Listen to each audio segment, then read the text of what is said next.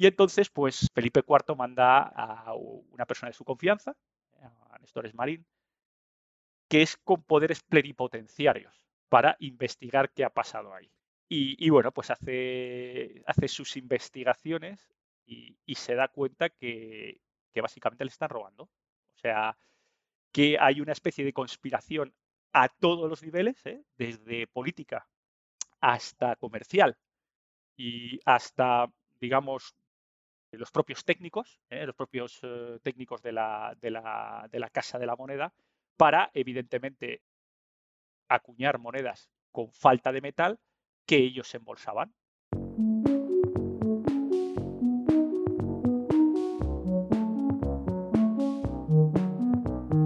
Hola, ¿qué tal? Os habla Lunaticoin y bienvenidos a mi podcast.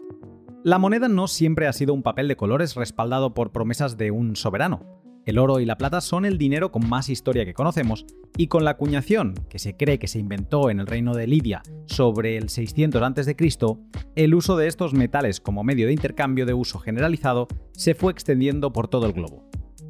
¿Qué historias podemos aprender de algunas de las monedas más icónicas que todavía podemos añadir a nuestra colección? ¿Qué selección podríamos hacer para tener una pequeña parte de la historia monetaria en nuestra biblioteca?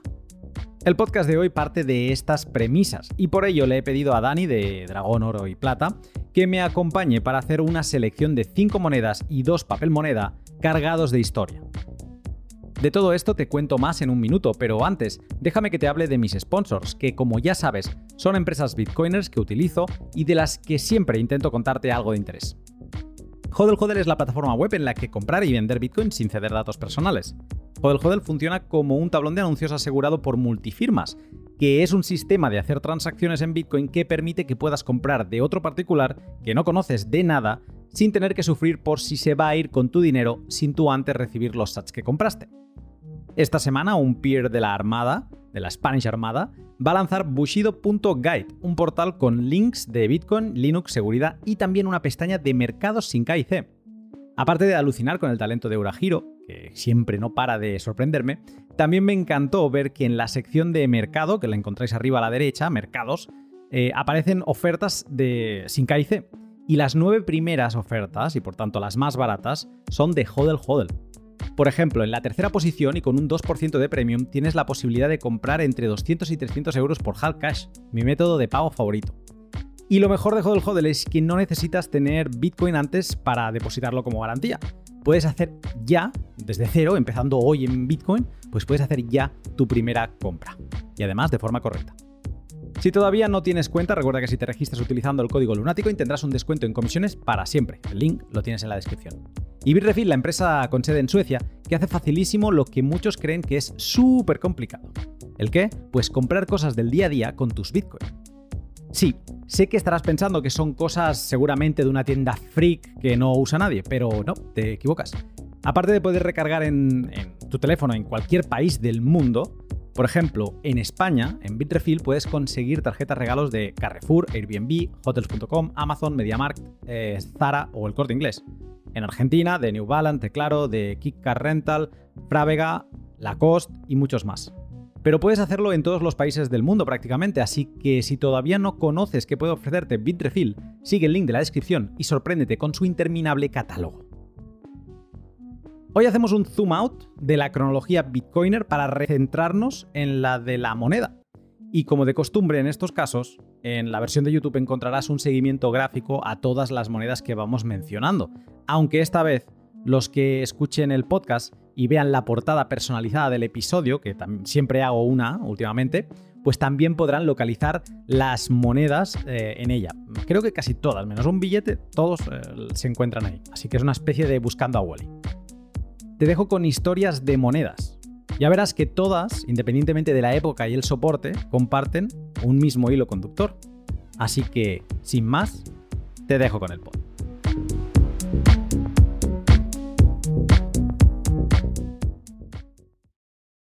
Buenos días, Dragón. Hola, muy buenas, Luna, ¿cómo estamos? Pues muy contento de que vuelvas a estar aquí. Y yo un placer de que me hayas vuelto a llamar, encantadísimo.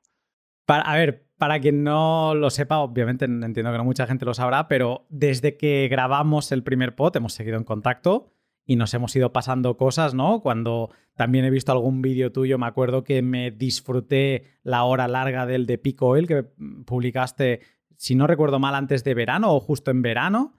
Y siempre nos hemos estado como enviando mensajes. Y bueno, el pod de hoy también salió de, una conversación. Así que nada, por, por la emoción de, por un elogio a la amistad que, se creó desde ese primer podcast, eh, un homenaje, pues eh, me alegro mucho que estés aquí. Muchísimas gracias. Yo la verdad es que, bueno, creo que tuvimos, eh, conectamos súper y, eso ha permitido seguir en contacto, ¿no? ahí yo, es raro, ¿eh? La semana que no cambiamos ahí un, Telegram, un audio o algo, ¿eh? Oye, ¿has visto esto? ¿Has visto lo otro? ¿Viste esto? Es que está, está muy bien, muy, bien, muy bien. Buena, buena, buena alineación. Pues para no demorar, porque hoy puede ser que estemos un ratito hablando, eh, vamos a explicar de dónde sale este pod, ¿no? Estaba yo en Madrid en, la, en Watch Out Bitcoin, en la conferencia que hubo principio de octubre, y estaba charlando con Ricardo Pérez Marco, que sé que a él le gustan también eh, mucho las monedas, de, sobre todo de oro. Y me dijo, ah, pues tú no has visto nunca un 8 escudos, no te preocupes, yo te lo traeré mañana para que lo veas, no sé qué, tal y cual, ¿no? Y estaban viendo, ¿no? Y también me trajo un denario, no sé qué. Y ostras, y ahí la cabeza me iba como a 200, ¿no? Y dije, es que es alucinante la, la cantidad de historias que puedes explicar a través de la moneda y también del papel moneda, ¿no?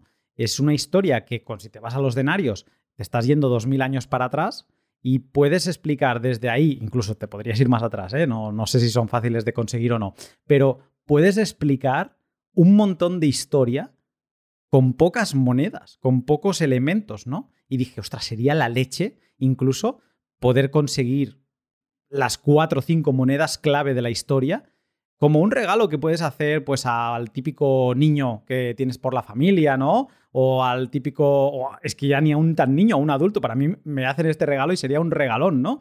El, el poder ver esta parte de historia. Y me acuerdo que esta reflexión te la hice a ti. Te envié un audio y te dije, oye, eh, dragón, eh, me ha pasado esto por la cabeza, no sé cómo lo ves tú, y, de golpe tú me dijiste, sí, sí, es que además hay ciertas monedas que te explican unas cosas y eh, es la hostia. Y dije, bueno, pues poco a poco, pero vamos a hacer este podcast una realidad.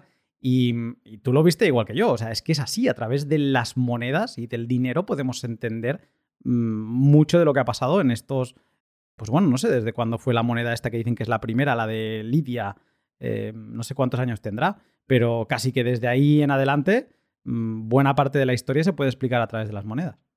Sí, la verdad es que la esencia humana se puede explicar a través de las monedas, ¿no? Porque el ser humano es un ser social y, es un ser que al ser social, pues eh, hay intercambio, ¿no? Y cuando hay intercambio necesitas un medio de intercambio, con lo cual todo lo bueno y lo malo que, ha pasado eh, a lo largo de la historia casi todo se puede explicar por, eh, la moneda, ¿no? Por, bueno, porque como símbolo y como de valor y de riqueza. O sea que así es. A mí cuando me lo propusiste, la verdad es que, oye, se me hacían los ojos chiribitas. Y digo, oye, pues qué, qué aproximación tan, tan curiosa. A mí, la verdad es que no se me había ocurrido, ¿no? A lo largo de la historia, el agarrar, pues esto, estos cinco, seis eh, puntos, siete puntos clave, ¿no? Y, explicar un montón de cosas que, la verdad es que va a haber, va a haber mucho que, que deshilar aquí. Y claro que habrá historias que no se pueden explicar porque no tendrán una referencia monetaria a la que agarrarse, ¿no? Pero lo bonito de aquí es hacer el ejercicio, ¿no? ¿Por qué no? Es un ejercicio intelectual o mira, mm, de la manera que le quieras llamar, pero un ejercicio de decir, lo podríamos hacer con monedas y eso es lo que Dani aquí me ha ayudado a, montarlo y también le mando un abrazo a Ricardo Pérez Marco que también me envió alguna propuesta de alguna moneda que ha acabado también en, este listado que hoy vamos a tratar. Entonces te pregunto ya, eh, ¿por cuál deberíamos empezar? ¿Dónde nos vamos para ver la historia a través de monedas? Hombre, yo creo que lo apropiado es eh, irnos quizá a, la sociedad, eh, el sistema social más antiguo, pero más moderno a la vez, ¿no? que es eh, la Roma, ¿no? el Imperio Romano o la República Romana en aquel, en aquel momento, los denarios, que estuvieron, pues yo qué sé, desde prácticamente 600 años. Estuvieron ahí dando, dando vueltas desde el 260 y pico antes de Cristo hasta el 300 y pico después de Cristo. O sea que ahí hay mucho que contar. Vale, estamos hablando del denario entonces. ¿El denario era una moneda como las que podemos imaginarnos hoy? Sí, totalmente, como las que podemos imaginarnos hoy. Tenía, pues bueno, pues eh, se trataba de, que fueran fácilmente reconocibles. ¿eh? La, las monedas siempre a lo largo de la historia tenían dos o tres cositas eh, que, hacían que sirvieran como moneda, ¿no? pues primero que fueran reconocibles, ¿no? que fueran fácilmente identificables como buenas y luego pues que tuvieran cierta resistencia y un valor intrínseco, en este caso, del metal que contenían. Y, bueno, pues los denarios lo que tenían, claro, que en aquel momento el imperio romano, pues bueno, pues ya sabéis, llegaba desde prácticamente la India hasta, bueno, pues eh, lo que es eh, Britania, lo que era Gran, Bretaña, es, eh, Hispania, o sea, realmente cubría el norte de África y entonces pues la cantidad de, población de la conocida que había en ese momento, pues el denario pues circulaba libremente por el, por el imperio, ¿no? O sea que sí que tuvo muchísima, muchísima difusión. Además, bueno, decir ahora como comentario que sí que se puede conseguir denarios ahora, ¿eh? no es difícil. Eh, ojo, es difícil conseguirlos auténticos. ¿Cómo es eso? Bueno, pues porque, a ver, el tema es que los denarios tienen un valor eh, ahora, un valor numismático, más allá de la, de la plata que, que, llevan, ¿no? Entonces sí puede ser muy tentador para los falsificadores pues falsificar, es decir, eh, fusilar un denario con la misma cantidad de plata que tenían originalmente, ¿eh? darles pues envejecerles, hacerlos tal, de tal manera que ellos puedan, su ganancia es, esa, ese valor numismático, no obviamente en la plata. Y son monedas muy complejas de eh, identificar. ¿no? Yo, por ejemplo, no, no aconsejo a nadie comprar denarios sin hacer muchísimos deberes. ¿eh? Te tiene que apasionar la historia, tienes antes que, comprar tus denarios, tienes que saber identificarlos muy bien, los periodos y, bueno, pues eh, de primeras, eh, pues bueno, pues dejarte asesorar por alguien. Yo, por ejemplo, no soy un especialista en denarios. Si me preguntas, oye, ¿te, atreves a comprar un denario? Vamos, vas, vienes conmigo a algún sitio, a una subasta y compras un denario, pues yo te diría, mm, no, yo puedo comprar otras muchas cosas, pero un denario la verdad es que requiere cierta, cierta maestría, ¿no? Y, por eso el asunto, evidentemente una moneda con una historia absolutamente brutal y, maravillosa y muy bonita. Entiendo que este sería el momento idóneo para irse a algún especialista en este tipo de monedas. Si lo que quieres, si no estás pensando en, especular con esta moneda, digamos, comprar barato para vender cara, si simplemente estás dispuesto a pagar un premium, ese premium de la seguridad de estar comprando algo real, supongo que sería una moneda como para no arriesgar, irte a alguien experto que te cobre lo que te quieran cobrar y si estás dispuesto a pagarlo, Correcto. Saber que tienes un denario de verdad. Alguien, Exactamente, ir a una, a una numismática reconocida, ir a una subasta, aunque las subastas hay que tener cuidado, ¿por qué? Porque, bueno, las subastas eh, hay, pues, no sé, una casa de subastas española que tienen todas muy buen nombre, etcétera, pero a lo mejor pasan por sus manos 20.000 monedas al año. Siempre puede haber alguna que se cuele, ¿no? Y más las que se pueden colar son de este tipo, ¿no? Porque, por eso, ¿no? Porque son monedas que también están muy sufridas, han pasado un evidentemente eh, en algunos casos hasta milenios, ¿no? con lo cual pues los pesos no dan como debieran, las marcas no son como debieran, puede estar desgastado. Entonces ahí los falsificadores pueden jugar. Pero efectivamente, como dices, ¿no? Eh, yo creo que si alguien que le apasione Roma, eh, pues, pues, pues, evidentemente tiene que tener un buen, un buen guía y para pues adquirir su, su una moneda con, muchísima historia y, que a través de esta moneda, de hecho, se explica la caída del imperio romano. ¿no? Yo creo que la las caídas, el auge y las caídas de los imperios, todos, eh, es a través de, sus monedas. Eh, no, no te puedo frenar aquí. Tenía dos preguntas, pero no te voy a frenar. Venga, venga, venga, pregunta, pregunta que luego. No, no, no. Creo que son totalmente accesorias estas preguntas, eh, porque Ahora me has dejado aquí con la intriga y además creo que compartimos un, autor que leemos que es Asimov. Asimov estaba, mucha gente le conocerá por la fundación, pero estaba loco por Roma. De hecho, la fundación estaba basada en la caída de Roma. Y ahora no, no te puedo no seguir preguntando por esto. ¿Qué historia nos cuenta el denario del, auge y, caída. de caída, pues fíjate, eh, el auge y la caída de Roma eh, a través del denario es en función del porcentaje de plata que tenía esa moneda. Cuanto más porcentaje de plata, más en auge estaba. Y cuanto menos porcentaje de plata, eh, cuando ese porcentaje fue cayendo, así fue cayendo el imperio y así fue cayendo la sociedad romana. ¿no? Para que tengas una idea, fíjate. A ver.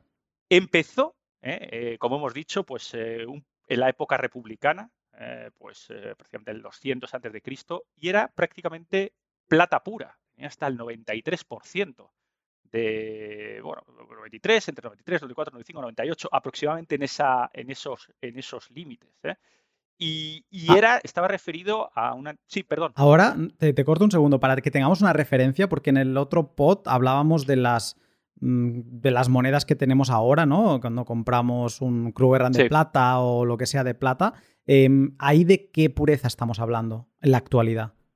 A ver, nosotros tenemos eh, las monedas que están hechas para, em, digamos, invertir, ¿eh? están, son 999.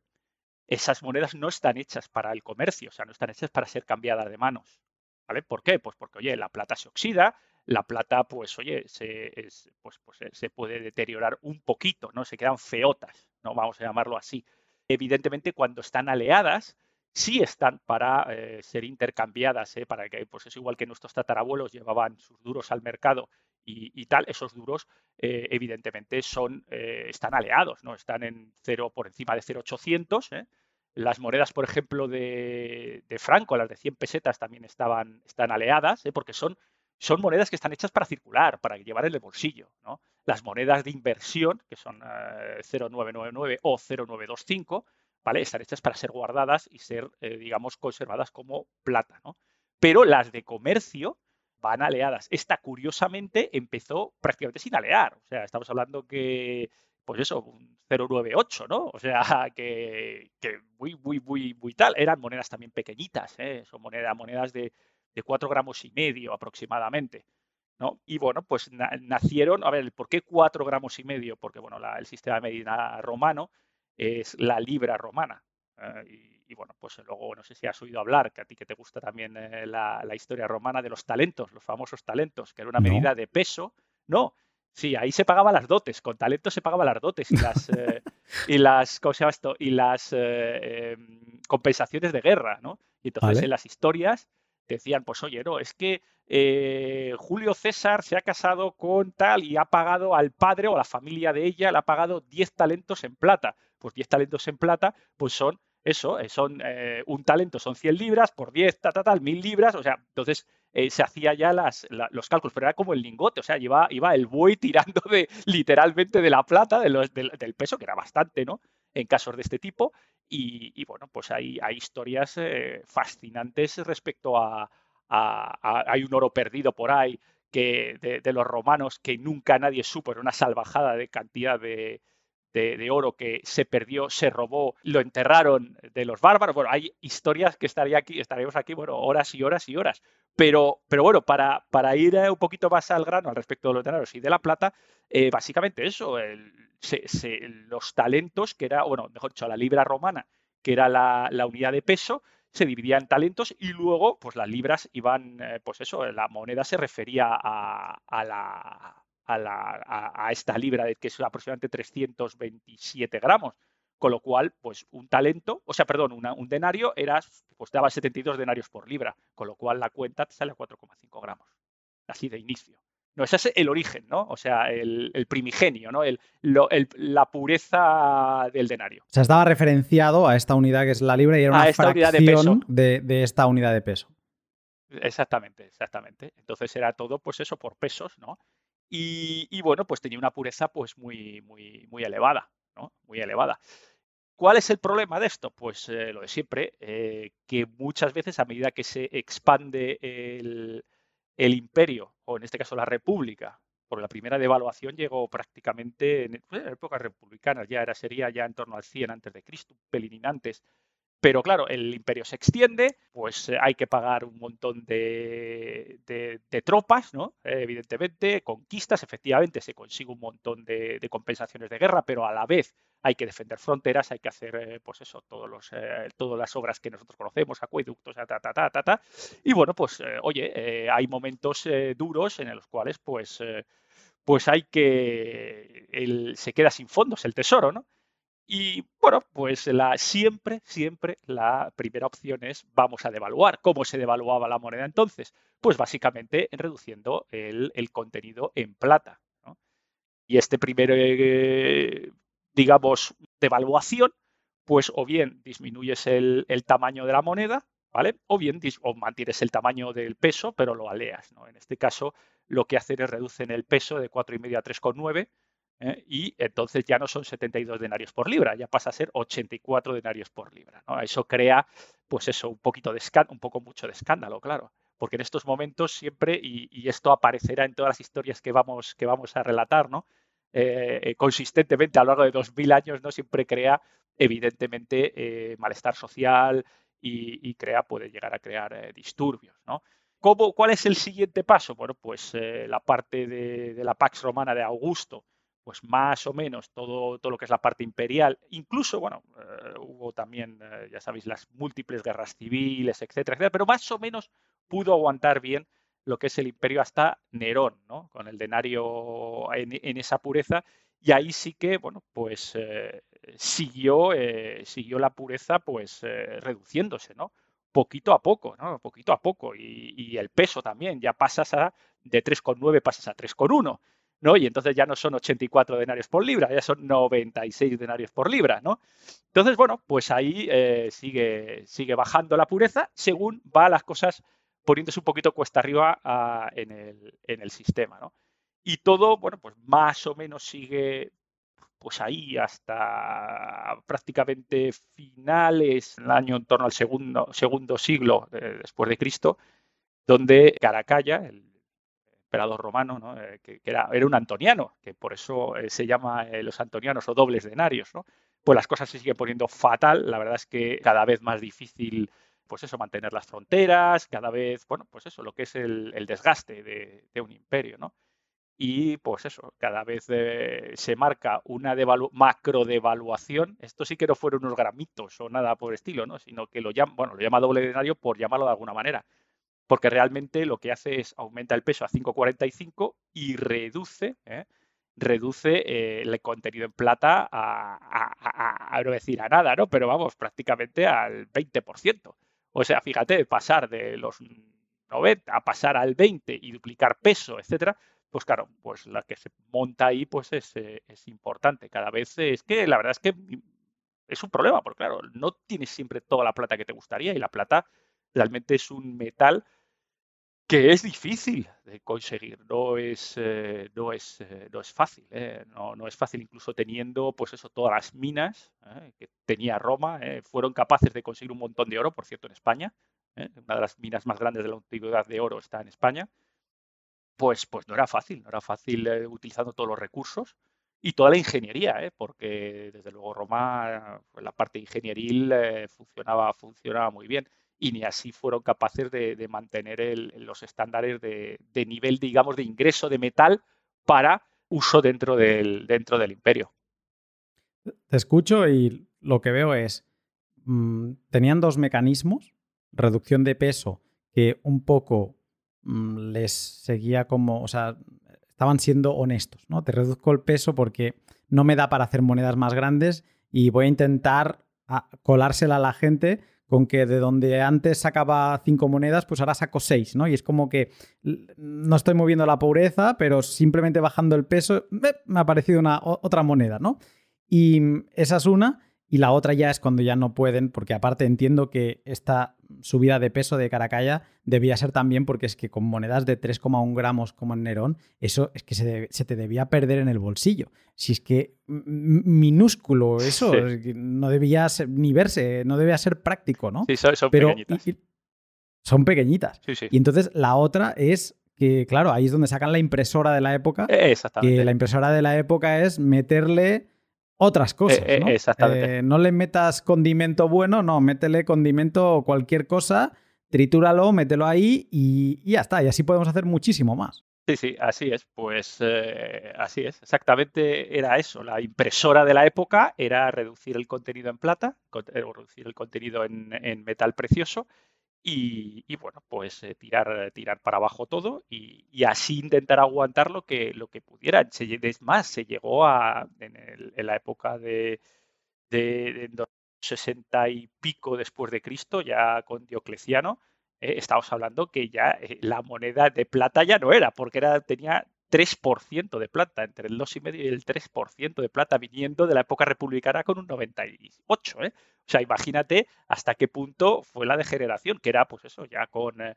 eran momentos políticos eh, realmente muy convulsos. ¿no? Los Césares aguantaban dos semanas o tres semanas si no le asesinaban por detrás su primo, ¿no?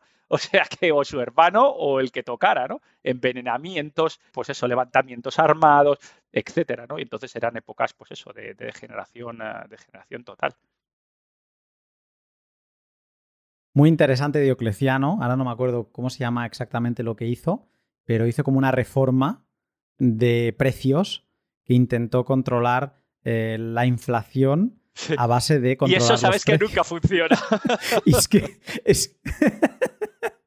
Es, que me río porque es buenísimo porque dos mil años después estamos en las mismas, ¿eh? El gas topado eh, y así con mil historias saliendo una iluminada a decir que no, los productos básicos hay que toparlos también. Eh, entonces, te das cuenta de que no lleva a ningún sitio. Y Diocleciano fue como el último, mm, si no recuerdo mal, que intentó como agarrar el toro por los cuernos. Bueno, él se pensaba que estaba agarrando el toro por los cuernos, intentar hacer una reforma grande y creo que además ponía penas de muerte de si no vendías al precio fijado. Un escándalo, un escándalo, pero vale mucho la pena. Hay un libro que te lo pasé eh, en estas semanas que hablábamos del pod, que es 4.000 años de control de precios, que te habla de todos los controles de precios que han existido desde eso, desde hace 4.000 años, y cómo todos han llevado al mismo punto, eh, que, es imposible controlar los precios, ¿no? Y hablan extensamente de este capítulo de Diocleciano, lo, recomiendo, se, consigue por ahí, así te cuento una curiosidad un poco lo del derario. Sí, claro. El, derario, y esto me he dado cuenta, esto sí que no me, lo, no había yo, no me había dado yo cuenta, y y, resulta que estudiando un poquito el, tema, me he dado cuenta que eh, un denario eh, es igual a una peseta. Y ahora me dices, eh, ¿Comor?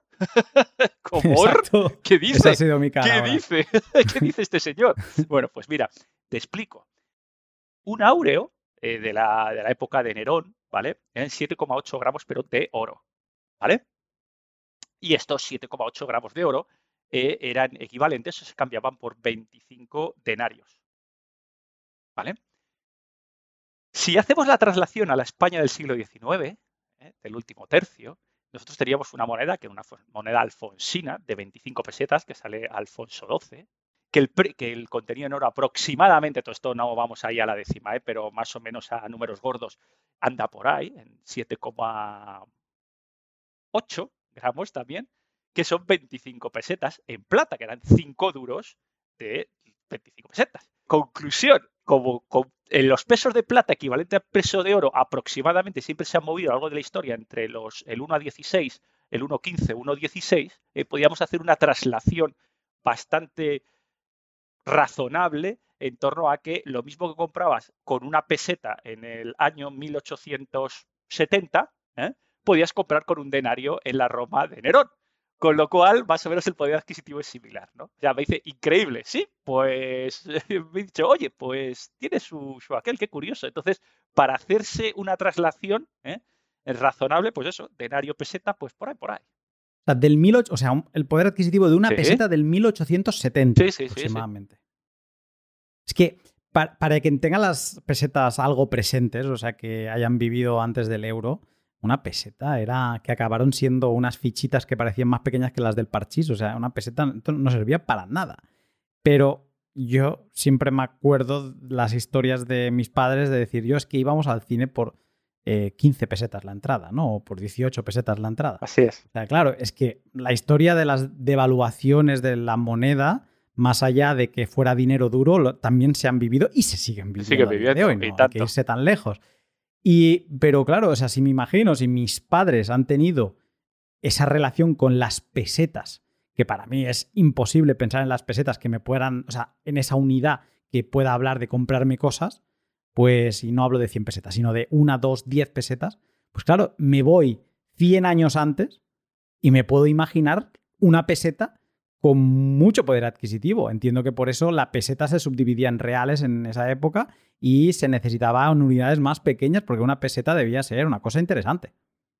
Hombre, pues te servía para irte al mercado y bueno, pues hacer, hacer cositas. O sea, pero bueno, eh, no me quiero adelantar porque todavía dentro de dos o tres nos tocará hablar de los duros, de los duros sevillanos, pero todavía no, eh, todavía no, todavía no. Es que eso tiene mucha, mucha tela, mucha tela.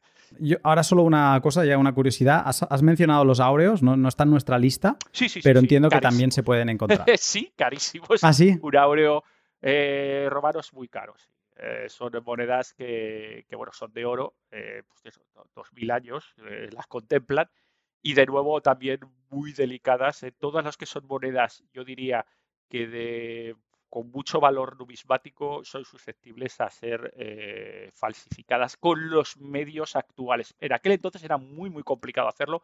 Ahora, pues claro, básicamente porque en aquel entonces valían lo que valía su peso en oro. Ahora vale muchísimo más que su peso en oro, con lo cual es, pues eso, muy em, eh, apetecible para, para, para, falsificadores, con la ventaja eh, añadida en que, eh, bueno, pues un falsificador realmente no está, cuando falsifica un áureo o cuando falsifica unos ocho reales o cuando falsifica moneda numismática, no está falsificando moneda porque no es moneda de curso legal, con lo cual pues le pueden caer pues lo mismo que le podría caer a alguien que falsifica unas Nike y las vende en un mercadillo, ¿no? Eh, es decir, el riesgo-beneficio es muy alto. Objetos, El riesgo-beneficio es muy alto. Exactamente. Otra cosa es ponerlos a hacer billetes de dólar, de curso legal. Entonces ahí sí que estás falsificando moneda y ya sabemos todos que si hay algo que el Estado no perdona es que falsifiques moneda. Otras cosas, todo eso son, bueno, cajes del oficio, ¿no? Si robas 10.000 millones de las cajas de ahorros, bueno, está una necesidad, pero falsificar, uy, eso ya es bastante más, bastante más fastidiado. Pues eh, con esto sobre la mesa, eh, vamos a pasar a la siguiente moneda que nos vamos a ir unos cuantos años para adelante, ¿no? ¿Dónde nos vamos? Nos vamos eh, a eh, España, siglo XVII. Nos vamos a los ocho reales, eh, los ocho reales de, de, plata, que fue la moneda de intercambio a nivel mundial en el siglo XVII y en el siglo XVIII y la mitad del XIX. Fue una moneda que fue absolutamente increíble en la, en la época. ¿no? Fue una moneda que bueno, empezó eh, prácticamente a principios de bueno, finales del siglo XVI. ¿ah? Y, bueno, primero, pues evidentemente España, con la parte del imperio, pues tenía un gran alimento de, plata, especialmente las minas en Perú y en México. Y bueno, pues eh, básicamente pues servía de base monetaria, aparte del poder del imperio, pues, pues claro, era aceptada en todos los lugares del mundo hay ocho reales con resellos, porque lo que ocurría es que para certificar que eran buenas, ¿vale? Los países remotos, y hablo de Madagascar, Japón, eh, China, eh, países extremadamente remotos, eh, lo que hacían era sellar esa moneda como verificada y buena, de tal manera que lo aceptaban dentro de su sistema monetario. era curiosísimo. Ah, ¿Cómo es esto del resello? ¿Que, agarraban una moneda que no era suya, en este caso los ocho reales, y, decían verifica. Y la autentificaban. Ahora esto se puede utilizar en China. Ahora se puede usar en este país, correcto. Porque la hemos verificado y por lo tanto lo aceptamos como base monetaria propia. Eh, eh, exactamente. exactamente. Qué bueno. Y así funcionaba. Y, era, pues, aceptado en, todo, prácticamente en todo el mundo, ¿no? Eh, de hecho, hay, historias eh, bastante, bastante curiosas. ¿no? Eh, por ejemplo, cuando había países que imitaban los ocho reales, ¿no? ahí creo que hay ah, me parece que son los ocho reales daneses y tal, que graciosísimos, se, lo hicieron porque claro, ellos, a ver, eran comerciantes, ¿no? Entonces ellos no tenían una moneda reconocible que los asiáticos pudieran aceptar como pago, ¿no? O sea, ellos iban a comprar a Asia seda o lo que fuera ¿no? Y entonces, ¿con qué te pago? ¿no? dice, ah, no, bueno, pues te pago con plata o te pago con esta moneda, pero claro, le da una moneda danesa y, el, asiático se quedaba diciendo, ¿y qué me estás dando? ¿no? Entonces intentaron hacer, intentaron hacer una especie de versión ocho reales B, o sea, curiosísimo, ¿no? Intentando imitar el escudo de España, intentando imitar la apariencia y tal. Pero no, no queriendo hacer una falsificación, sino... No, no, no, no, era eh, eh, con la plata real, pero era para decir, oye, eh, acéptame, ¿no? O sea, decir, y le pones el sello y que también de paseos. Creo que no coló, los asiáticos dijeron que de eso nada. Y, no, y, no, coló, ¿no? Pero, pero hay algunos por ahí, ¿vale? Una pasta, por cierto. este tipo de ocho reales de países exóticos o generados por países exóticos. Luego, uno de nuestros grandes enemigos íntimos, eh, Gran Bretaña, en aquel momento lo que hizo lo mismo, ¿no? Pero esta vez hizo lo mismo con falsificación pura y dura. Para, bueno, ellos iban a comerciar Asia y, básicamente eh, falsificaban, pues, pusieron toda la maquinaria de, la Casa de la Moneda de Londres a, fusilar eh, ocho reales en plata real, pero claro, lo que hacían era, pues eso, jugaban podían, les permitía pagar en Asia, ¿vale? Y además, digamos, extender la base monetaria de, los ocho reales. O sea, es decir, siempre era un win-win para ellos, ¿no? Y bueno, pues, pues así era la, historia de, esto. O sea, es decir, totalmente eh, aceptada a, todos los niveles en el mundo. Claro, es que quizá no, nos estamos haciendo la idea de, de qué momento estamos hablando, pero España en esa época era como el imperio, lo que hoy sería Estados Unidos, era el imperio a batir y Gran Bretaña era el underdog que le quería como robar esa posición. ¿Estamos en esta situación o era una, más una posición de, de tú a tú entre Inglaterra y España? Porque también la duda que me surge es, ¿tan importante eran los ocho reales? ¿Y, qué pasa? ¿Que no había, la moneda inglesa no, no tenía un papel relevante en el mundo? no tenía un papel relevante en el mundo en ese momento. Sí que es verdad, o sea, evidentemente en el siglo ya, el siglo XIX y siglo perdón, siglo XIX sí y siglo XVII ya era XVIII mm, ya estaban en, empate, es, pero España claramente en el siglo XVII, 1600 y picos, ¿eh? Eh, era el claro dominador a nivel, a nivel mundial, ¿no? También tuvo España sus, sus pequeñas historias, ¿no? Hay un, como curiosidad de esta moneda, hablar de eh, lo que se denominó en ese momento el gran escándalo de Potosí. Que eso sí que fue una gordísima. Se llamó el gran engaño, un engaño que rara vez se ha dado en, la historia. Una historia, eh, la verdad es que muy, muy curiosa. Y, empieza cuando, eh, bueno, pues a torno a 1640 aproximadamente, reinaba por aquel entonces en España Felipe IV, pues bueno, pues se empieza a recibir quejas ¿eh? de que la moneda, los ocho reales auténticos que llegan desde, desde, desde Potosí, desde Perú, desde la Azteca de Perú, pues no, no, no, no hay problemas con ella, no da el peso, no da el contenido de plata, etcétera. Bueno, siempre puedes, a que en aquel momento. ¿Por qué tipo de moneda estábamos hablando en gramaje y esto para que nos hagamos una idea? Pues para que nos hagamos una idea, estaríamos hablando de en torno a unos 20, 20 o sea, los 8 reales en torno a unos 27 gramos aprox. Para que te hagas 26, eh, 27 aproximadamente. A ver, estas eran macuquinas, estaban hechas, eh, macuquina significa que está acuñada a martillo, o sea, martillazo puro y duro. ¿eh? O sea, graba, graba martillo con lo cual, hombre, pues no eran muy exactas. Evidentemente, eh, lo que es la parte, no es la moneda, una moneda como la que nosotros veríamos ahora, ¿no? sino que a la ser acuñada a martillo, pues está deformada en algunas zonas. Digamos que no había dos iguales, para que nos entendamos. ¿no? Ahora porque es fundición y antes era martillado, ¿no? Entiendo, ¿esa es la diferencia o no? ¿Cómo sería? No, no, no exactamente. Ahora, eh, ahora tienes, eh, a, ver, el, proceso de, acuñación pasó desde este de martillo, que es básicamente imprimir a base de martillazos, ¿vale? Luego pasó a unos métodos mucho más finos, como por ejemplo la, una prensa de volante, ¿vale? Bueno, entre medias hay una especie de, fase intermedia, como por ejemplo el ingenio de, Segovia, que, era como, digamos, como unas prensas eh, a, través del, bueno, que, recogían la, energía del, del, río. Entonces lo que hacían era básicamente laminaban y esa laminación imprimía eh, muy fuerte con eh, la energía de todo está hablado muy en plan cuñado, pero bueno, para, que os hagáis una idea, ¿no? Básicamente lo que hacía era imprimir ¿no? en, una especie de tira eh, de plata del gramaje adecuado, digamos, la, imagen, ¿no? Y luego se recortaba la litografía, exactamente, y lo que hacían era recortar, ¿no? Tú recortabas ¿no? y te quedaban unas, unas monedas muy, muy, muy bonitas, muy visibles, ¿no? Y luego a partir de ahí ya mejoró el asunto y empezó con las prensas de volante, que ahí ya sí que serán prensas que, que, claro, ya usaban un volante muy, muy, muy grande, con lo cual la presión que hacían era muchísimo más, era un poquito más en serie, ¿no?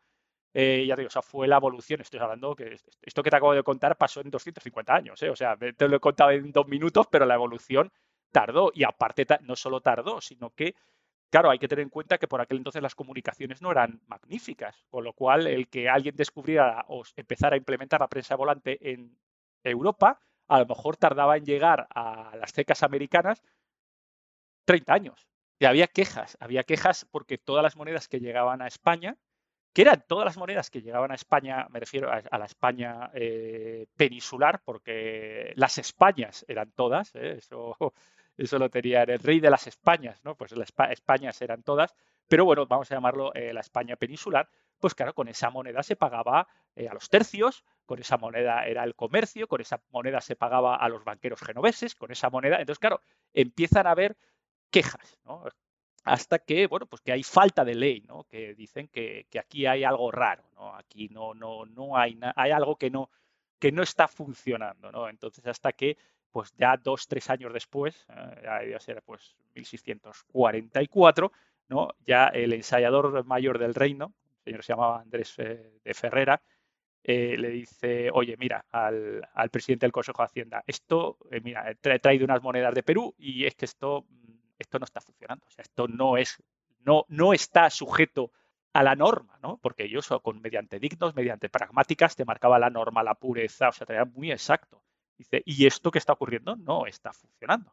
Eh, una ley que en teoría tendría que ser de 0,931, una plata muy pura, ¿vale? Lo que por aquel entonces llamaban eh, dineros y granos, ¿no? que era la antigua manera de medir pureza en Castilla, ¿no? de ahí viene la palabra dinero, 11 dineros y 4 gramos, pues bueno, pues que no estaba funcionando. Entonces eh, llegó un punto en el que mm, las cosas siguen estando feotas y Felipe IV decide decir, oye, mira, aquí hay cosas raras, porque sobre ocho reales me faltan tres. O sea, hasta esos puntos, estamos hablando de, una, de un fallo del 40%, no era un fallo asumible de temas de, acuñación y tal, ¿no? Y entonces, pues Felipe IV manda a una persona de su confianza, a Néstor Marín, que es con poderes plenipotenciarios para investigar qué ha pasado ahí. Y, bueno, pues hace, hace sus investigaciones y, se da cuenta que, básicamente le están robando. O sea, que hay una especie de conspiración a todos los niveles, ¿eh? desde política hasta comercial y hasta, digamos, los propios técnicos, ¿eh? los propios eh, técnicos de la, de, la, de la Casa de la Moneda, para, evidentemente, acuñar monedas con falta de metal que ellos embolsaban. Es decir, si por cada moneda que en teoría tiene que tener tanto peso de plata, pues yo me puedo embolsar ese 30% o nos lo repartimos entre todos, ¿eh? pues qué bien, ¿no? Y que luego vengan a buscarnos si pueden. Pues si pudieron, sí. De hecho, eh, bueno, lo primero que hace es eh, destituye y encarcela al, al, corregidor de la ciudad, que le dice, ala, para, para casa.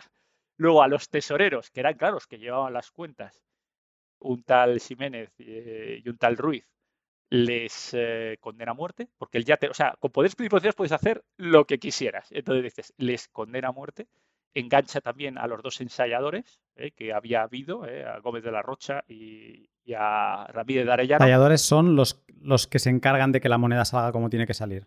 Correcto, esos son los encargados de garantizar que la moneda sale con la pureza y con las especificaciones marcadas por las pragmáticas, por la ley en aquel momento. Un poco los directores de la CECA. Eh, los técnicos de la CECA. Pero no, los técnicos, el técnico, exactamente. El, técnico de calidad, vamos a llamar así. Eh, la persona que garantiza que esa moneda es de acorde, es acorde a eh, tal. Y es más, en teoría y en la práctica llevan su nombre, llevan sus iniciales. Ah, sí. ¿eh? O sea, es decir, esa moneda, sí, sí, la moneda lleva los, nombres de los ensayadores, las iniciales. Cada ensayador era un puesto importantísimo, porque digamos que esa llevaba tu nombre. O sea, llevaba, si es, eh, yo qué sé, pues eh, Ramírez de Arellano, Felipe Ramírez de Arellano llevaba una FR. O sea, es decir, aparece la señal de CECA, de que se ha hecho en México, se ha hecho en Potosí, se ha hecho en donde sea, y luego eh, está, por supuesto, el escudo, el tal, y se distinguen de unas fechas a otras.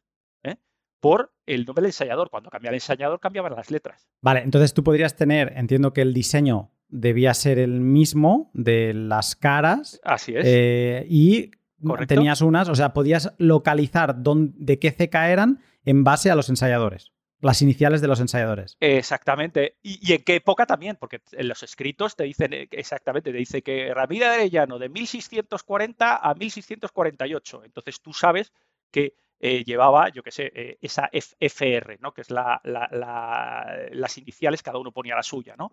de, tal. Entonces tú sabes que una moneda de esas es una manera también de comprobar su, su digamos, autenticidad, ¿no? Es decir, si eh, es el año correcto, es la ceca correcta, pero el ensayador no es correcto, aquí hay algo raro. ¿Sabes? Porque evidentemente. Algo no casa. es, algo no casa, ¿no? Entonces, bueno, pues eh, el caso es que se, se llevaron a, este, a, estos dos caballeros, a Gómez de la Rocha y a Ramírez de Arellano. De hecho, estas monedas se llaman, eh, bueno, rochas o en relación a este señor, ¿no? Y que también tuvieron, bueno, pues le les condenó a muerte por garrote vil. O sea, y fue, la verdad es que eh, hubo pues, varios condenados a muerte por garrote vil y fueron expuestos en, la plaza, o sea, decir, para que sin piedad ninguna con falsificación, porque realmente eso era falsificación de moneda, obviamente, y, luego pues incluso también se extendió la investigación a los comerciantes de plata. ¿no? Eh, que claro, que también se llevaban su porcentaje, lógicamente. ¿no? Decían, eh, cada uno ponía sus libros, ¿no? Yo te entrego seis, pero realmente no te entregabas seis, entregabas cuatro y los otros dos te lo embolsabas, ¿no? Entonces, bueno, pues ahí también eh, tres comerciantes fueron, eh, pues eso, condenados a muerte. O sea, hizo una limpieza eh, impresionante a lo largo de prácticamente cuatro o cinco años de investigaciones y, tal. Pues, pues eso, la verdad es que metió una limpieza importante. Pero claro, una cosa es limpiar la casa, ¿no? pero otra cosa es el daño que ya has hecho, porque hay monedas circulando por Europa que no dan el peso. Porque entiendo que esto... Que era humillante para la corona española. Y, luego que igual que una nueva tecnología no viaja en un año a, Sudamérica, a las colonias, de la misma forma tú no te enteras de, de este pollo en medio año, ¿no? Que a lo mejor esto llevaba eh, no sé cuántas acuñaciones y vete a saber la cantidad de moneda que se habría emitido desde la o generado en la ceca de Potosí. De, Potosí, exactamente. ¿Y dónde estaba? Porque claro, esta moneda circulaba mundialmente. A lo mejor estaba en poder de los genoveses, estaba, había, se había pagado lo que fuera Alemania, los, eh, los tercios se quejaban porque, claro, lógicamente veían que era moneda falsificada, no falsificada, con menos peso, y dice, oye, a ver, que yo me estoy jugando la vida ahí en cosas en Flandes, no para que tú me des una moneda que tiene menos peso del que debía. O sea, el, que, el melocotón que se montó a todos los niveles, ya dentro de, las fronteras españolas, digamos, de la península y, en Europa, y, en Sudamérica, eh, brutal. La gente empezó a, a, no creerse la moneda de Potosí. De hecho, hay, historias ¿no? que dicen que se, digamos que tomaron conciencia lo grave que era cuando la propia reina abrió, digamos, el bolso donde llevara y llevaba monedas de Potosí, que no sabía si eran buenas, eran malas, porque claro, por aquel entonces era la garantía de la corona, ¿no? Y, bueno, pues eh, se, había, había algunas que fueron reselladas usando, eh, digamos, esta tecnología, de tal manera que decían, oye, voy a hacer una devaluación, no por por eso, porque lleva menos peso, ¿no? De plata. Entonces, claro, pues eh, o las fundo o empiezo a, resellar. El problema de esto es que, claro, por aquel entonces el tema siempre es el tema logístico, ¿no? Decir, vale, las recibo para fundir, ¿no? Y la gente iba y las llevaba para fundir. Pero, claro, no, a ver, las cecas que había en España eran era Madrid, Segovia y abrir un montón de cecas nuevas, Zaragoza, o sea, hubo un montón de ellas que, claro, que, no puedes abrir de la noche a la mañana fábricas de la moneda por todo, por toda la geografía española. Entonces, claro, o sea, sí que puedes, pero claro, los acabados y la tecnología, evidentemente pueden dejar que desear. Con lo cual, muchas veces no sabes si es mejor el remedio que la enfermedad, porque en algunos casos sé que volvían a quedar cortos otra vez. El caso es que montaron un melocotón que tardaron pues décadas en solucionar. Se fue como absorbiendo la moneda cuando se iba pudiendo, ¿no? Entiendo. Así es. Y se fue limpiando. Eh, lo que, exactamente, lo que pudieran. Y incluso, bueno, pues eh, llegó un punto en eso en el que hacían, eh, había edictos que decían que la moneda potosina de tal, pues en vez de ocho escudos, o sea, perdón, ocho reales, pues era seis. Y la de cuatro reales, pues valía tres, ¿no? Con resellos, etcétera, de tal manera que la gente pudiera eh, acostumbrarse a esa moneda nueva, tata, hasta que pudiera, pudiera asimilarse todo lo que se había montado. Y de alguna forma de darle utilidad, de, dignificarlas, básicamente diciendo la verdad. Aquí hay menos plata. Por lo tanto, considérala como menor valor. Pero sigue teniendo, ¿no? Y, lo eh, marcamos así. Es que estaba pensando yo, digo, porque si no la picaresca sería cambiarle la firma, eh, intentar modificar esa firma, porque claro, mm, si se sabe eh, que eran de Potosí, la gente no las querría, el, el avispado. exactamente, nadie las quería. Nadie las quería. Pero, y esto se repetirá también en otro par de historias que tengo para posterior y siempre se repite el mismo patrón hay algo que no funciona y en ese algo que no funciona, eh, o bien no lo quiero, o bien si lo tengo me lo guardo, porque tampoco sabes qué va a pasar en el futuro con ello, ¿vale? Eh, entonces siempre eh, eso o no hay quien te lo coja como bueno, esa confianza fuera. Y bueno, pues eso, ya te digo, es un tema de confianza, básicamente. Entonces, ni de falta de confianza del gobierno hacia el gobierno, y con falta de confianza, eh, pues eso, de, aceptarlo como medio de cambio, medio de pago.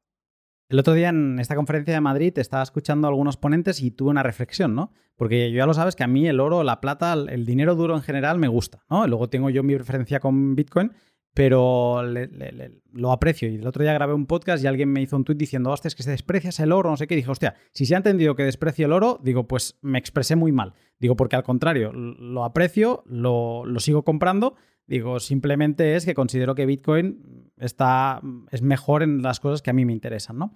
Pero dicho esto, estaba escuchando, ¿no? Y Bitcoin tiene pues sus problemas. Y uno de los problemas que Bitcoin soluciona es el del doble gasto. Que una cosa que es digital, pues si tú tienes una moneda digital, ¿cómo no vas a poder gastarla en una tienda de Hong Kong y a la vez en una tienda de Nueva York Mm, si es digital, se puede como copiar, ¿no? Y el intentar que no hubiera ese doble gasto, e, eso era lo complicado que Bitcoin soluciona, entre otras cosas, ¿no? Y, ahí tuve la reflexión que dije, ostras, es que el oro y la plata soluciona el problema del doble gasto por su corporeidad. Porque como es corpóreo, el doble gasto se evita porque es que no puedes hacer dos de una, ¿no? Pero ahora escuchándote digo, bueno, pero ojo, no puedes hacer dos de una, pero es importante la verificabilidad. Y en esto, Bitcoin sí que lo tiene, que Bitcoin se verifica en microsegundos, ¿no? Sabes si es Bitcoin o no es Bitcoin. Eh, se ve claramente. Pero aquí tendrías que, eh, sí, muy bien, es corpórea, pero la verificabilidad del contenido es importante. Claro, así es. Que como tú me explicaste en el otro pod, eh, con una herramienta para medir el diámetro y una, y una báscula. Va sobrado va sobrado. Pero en, aquella época, en, aquella época entiendo que no le pidas peras al olmo. No, no te creas, porque realmente eran, a ver, eh, los ocho reales o los cuatro reales, eh, pues eh, iban al mercado las señoras con ello. Entonces, la, manera de verificar no era, tenía que ser igualmente fácil y era muy, muy complicado, por eso lo hacían, ¿no? de falsificar en ese momento la, parte de, plata o de oro con lo cual siempre ha funcionado. La moneda circulante es lo que tenía, ¿no? Que, para que circule tiene que ser confiable y tiene que ser confiable prácticamente a primera vista. ¿Por qué? Pues se basa básicamente, lo que comentamos en el otro pod, ¿no? En las especiales eh, condiciones, eh, propiedades físicas del, oro y la plata en cuanto a, sobre todo, que es la densidad, ¿no? Que es la, la propiedad física clave, ¿no? Y, luego, por supuesto, la escasez, pero vamos, algo que tiene unas propiedades físicas muy, muy claves y que tiene una, escasez eh, notoria, pues, pues, pues ahí es lo que le da, lo que le da el valor y, sobre todo eso que, son, es reconocible. Evidentemente siempre se puede intentar buscar las vueltas, ¿no? En el siglo XIX hay falsificaciones, intento de falsificaciones de monedas de oro de 100 reales con platino, que cantan, cantan mucho, o sea, te mucho le tenías que colar a alguien, ¿no? Pero oye, pero se intentaba, la gente intentaba con un material más, eh, un metal más teoría barato, que por aquel entonces el platino era más barato que el oro, ¿eh? estoy hablando del siglo XIX, pues, pues intentaba colarse, pero luego, pues claro, pues no colaba. Entonces era, era, ahora queda como elementos de rareza, de museo. Mira, qué, qué, simpático este que intentó colar esta moneda, que no cuela, pero que lo intentó, oye, como, como podía, ¿no? Dime. Entonces, em, supongo que vamos a ir cerrando el real de. No, Sí. esa es una pregunta. Vamos a ir cerrando el ocho- los ocho reales, pero mi pregunta es porque a veces a mí me, me pego unos líos con qué moneda es cuál de esta época, monedas españolas. ¿El real de A8 es lo mismo que el 8 escudo? No. Hay que el- perdona, ¿el real de A8 es lo mismo que los 8 reales? Eh, sí, sí, sí, real de 8, que es una manera de llamarlo, 8 reales, sí, y es moneda plata. Luego la diferencia están con los 8 escudos, que es moneda oro, ¿vale? Eh, o- los escudos son oro, eh, los reales son plata. Que aprovechando ahora, mira, que me haces esta pregunta, lo meto un poquito así de... de- Pase de gol. tal, ¿eh? Pase de gol, ¿eh? Y está, está ya, ya en boca de gol para rematar. Pues antes hemos hablado que, muy a pesar de la corona, alguien hubo que se pasó de listo, ¿no? Y, y- y buscó pues reducir la, digamos, la pureza de la, de la moneda. Pero ¿qué pasa si la corona es no solo cómplice, sino ideóloga ¿eh? Eh, de esta reducción en secreto? Que ahí está la gracia, porque claro, eh, buscar ahí el, punto, pues eso también, también ocurrió, también ocurrió con la corona española en, en 1771 con Carlos III. Es una fecha la mar de, la mar de curiosa.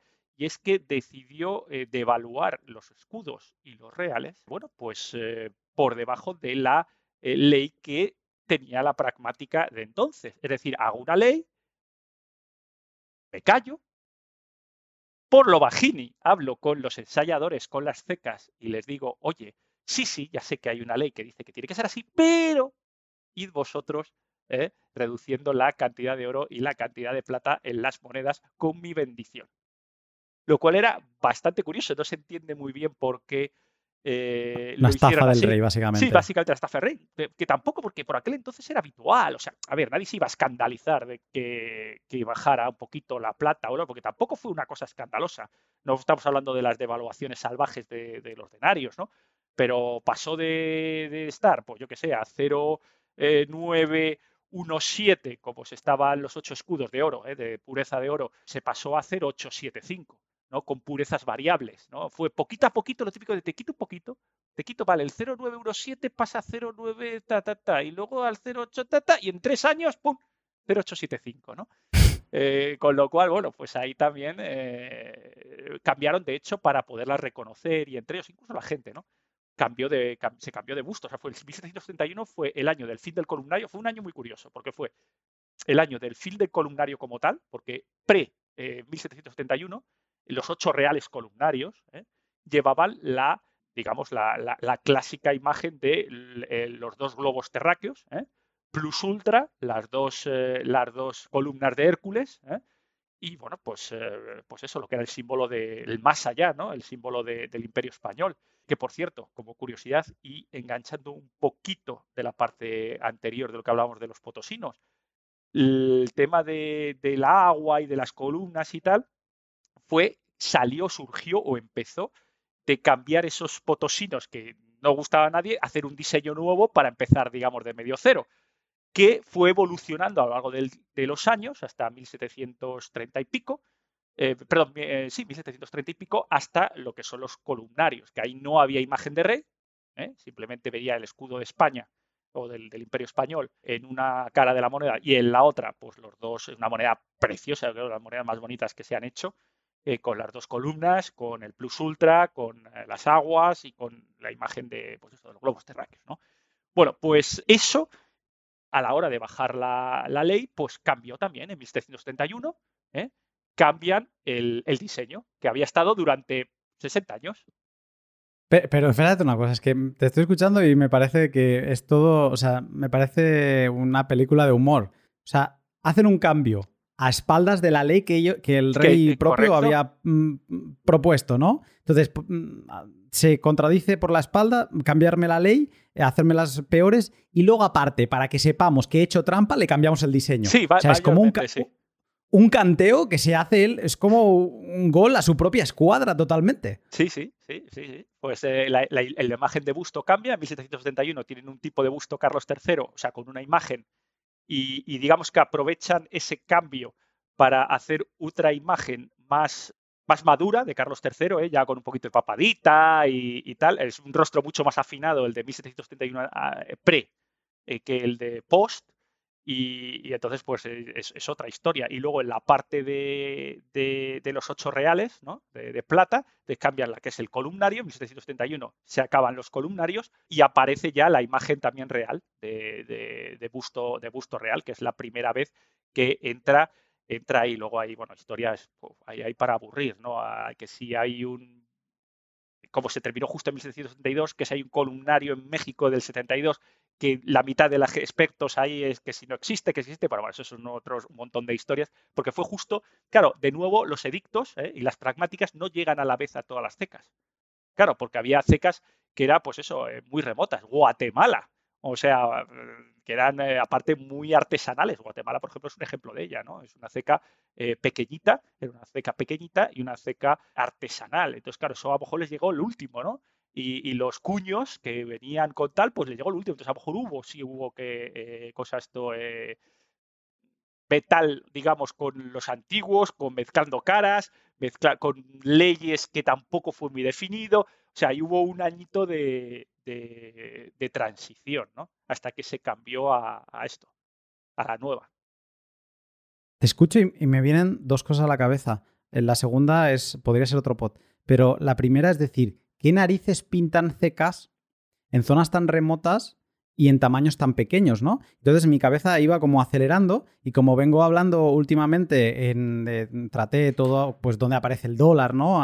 En el 1800 aparecen los greenbacks, 1860 aparece, ahí la guerra de secesión, ya lo diré, en Estados Unidos aparecen los greenbacks y luego los greenbacks acaban convirtiéndose en los dólares, primero son la banca de la banca nacional y luego ya llega la Fed y demás, ¿no? Y ahí es donde aparece el dinero público que hasta después de la guerra de secesión eh, no era lo normal, lo normal era el dinero privado. Pero que eran instrumentos, eran instrumentos que se movía papel, pero lo que había debajo era el oro y la plata. Y entonces digo, hostia, claro, pero ¿qué, qué pintan esas cecas ahí tan lejanas y tan pequeñas? Pues que entiendo eh, saliendo de esta burbuja en la que estamos metidos en el dinero fiat y de que el Estado es el papá de todo el mundo y demás, en aquella época el que el dinero era una, cosa necesitada, ¿no? Una herramienta para el intercambio para que no se te fuera de madre la, sociedad que había en, en aquella zona, ¿no? Y entonces tú necesitabas, entiendo que esa sería la razón de ser, tú necesitabas poder ofrecer ese producto, que tú tenías la materia prima, que era la plata, el oro y demás, y tú necesitabas poder ofrecer ese producto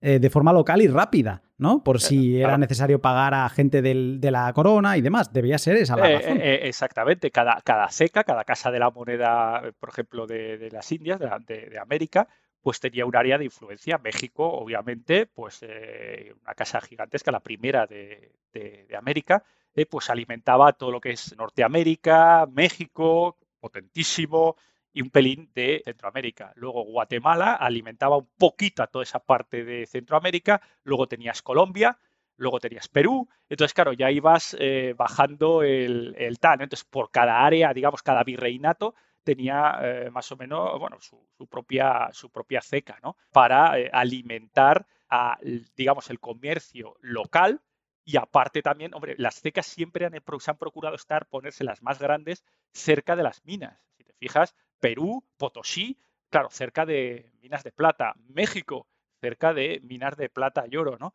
Siempre buscando la proximidad de tal manera que el transporte de materia prima primero tuviera menos riesgo, es decir, que, el oro y la plata tuvieran que recorrer el menor espacio posible, de tal manera que estuvieran menos expuesto ¿no? a robos, a, un montón de cosas, y luego, pues eso, eh, que fuera mucho más económico el transporte, ¿no? Eh, y que a la península llegase ya procesado, en forma de moneda, monedado. y no me. que entiendo que también necesitarían, digamos, en, para uso industrial o, en lingotes y demás. Pero que era una razón de ser, ¿no? Esto que dices, de que ya se saca en bruto, se procesa, sale amonedado y venga, a circular en el eh, imperio. exactamente, exactamente. Si es verdad que Madrid, por ejemplo, obviamente también para todo lo que es el comercio interior y tal, pues sí tenía una ceca importantísima, pero, pero hay cosas curiosas. O sea, por ejemplo, que desde 1760 el 61 que hicieron, eso sí que Madrid sí hacía las pruebas, ¿eh? sí hacía las pruebas de, de bustos, sí hacía las pruebas y enviaba a las cecas americanas, mira, lo quiero así, esto es un edicto real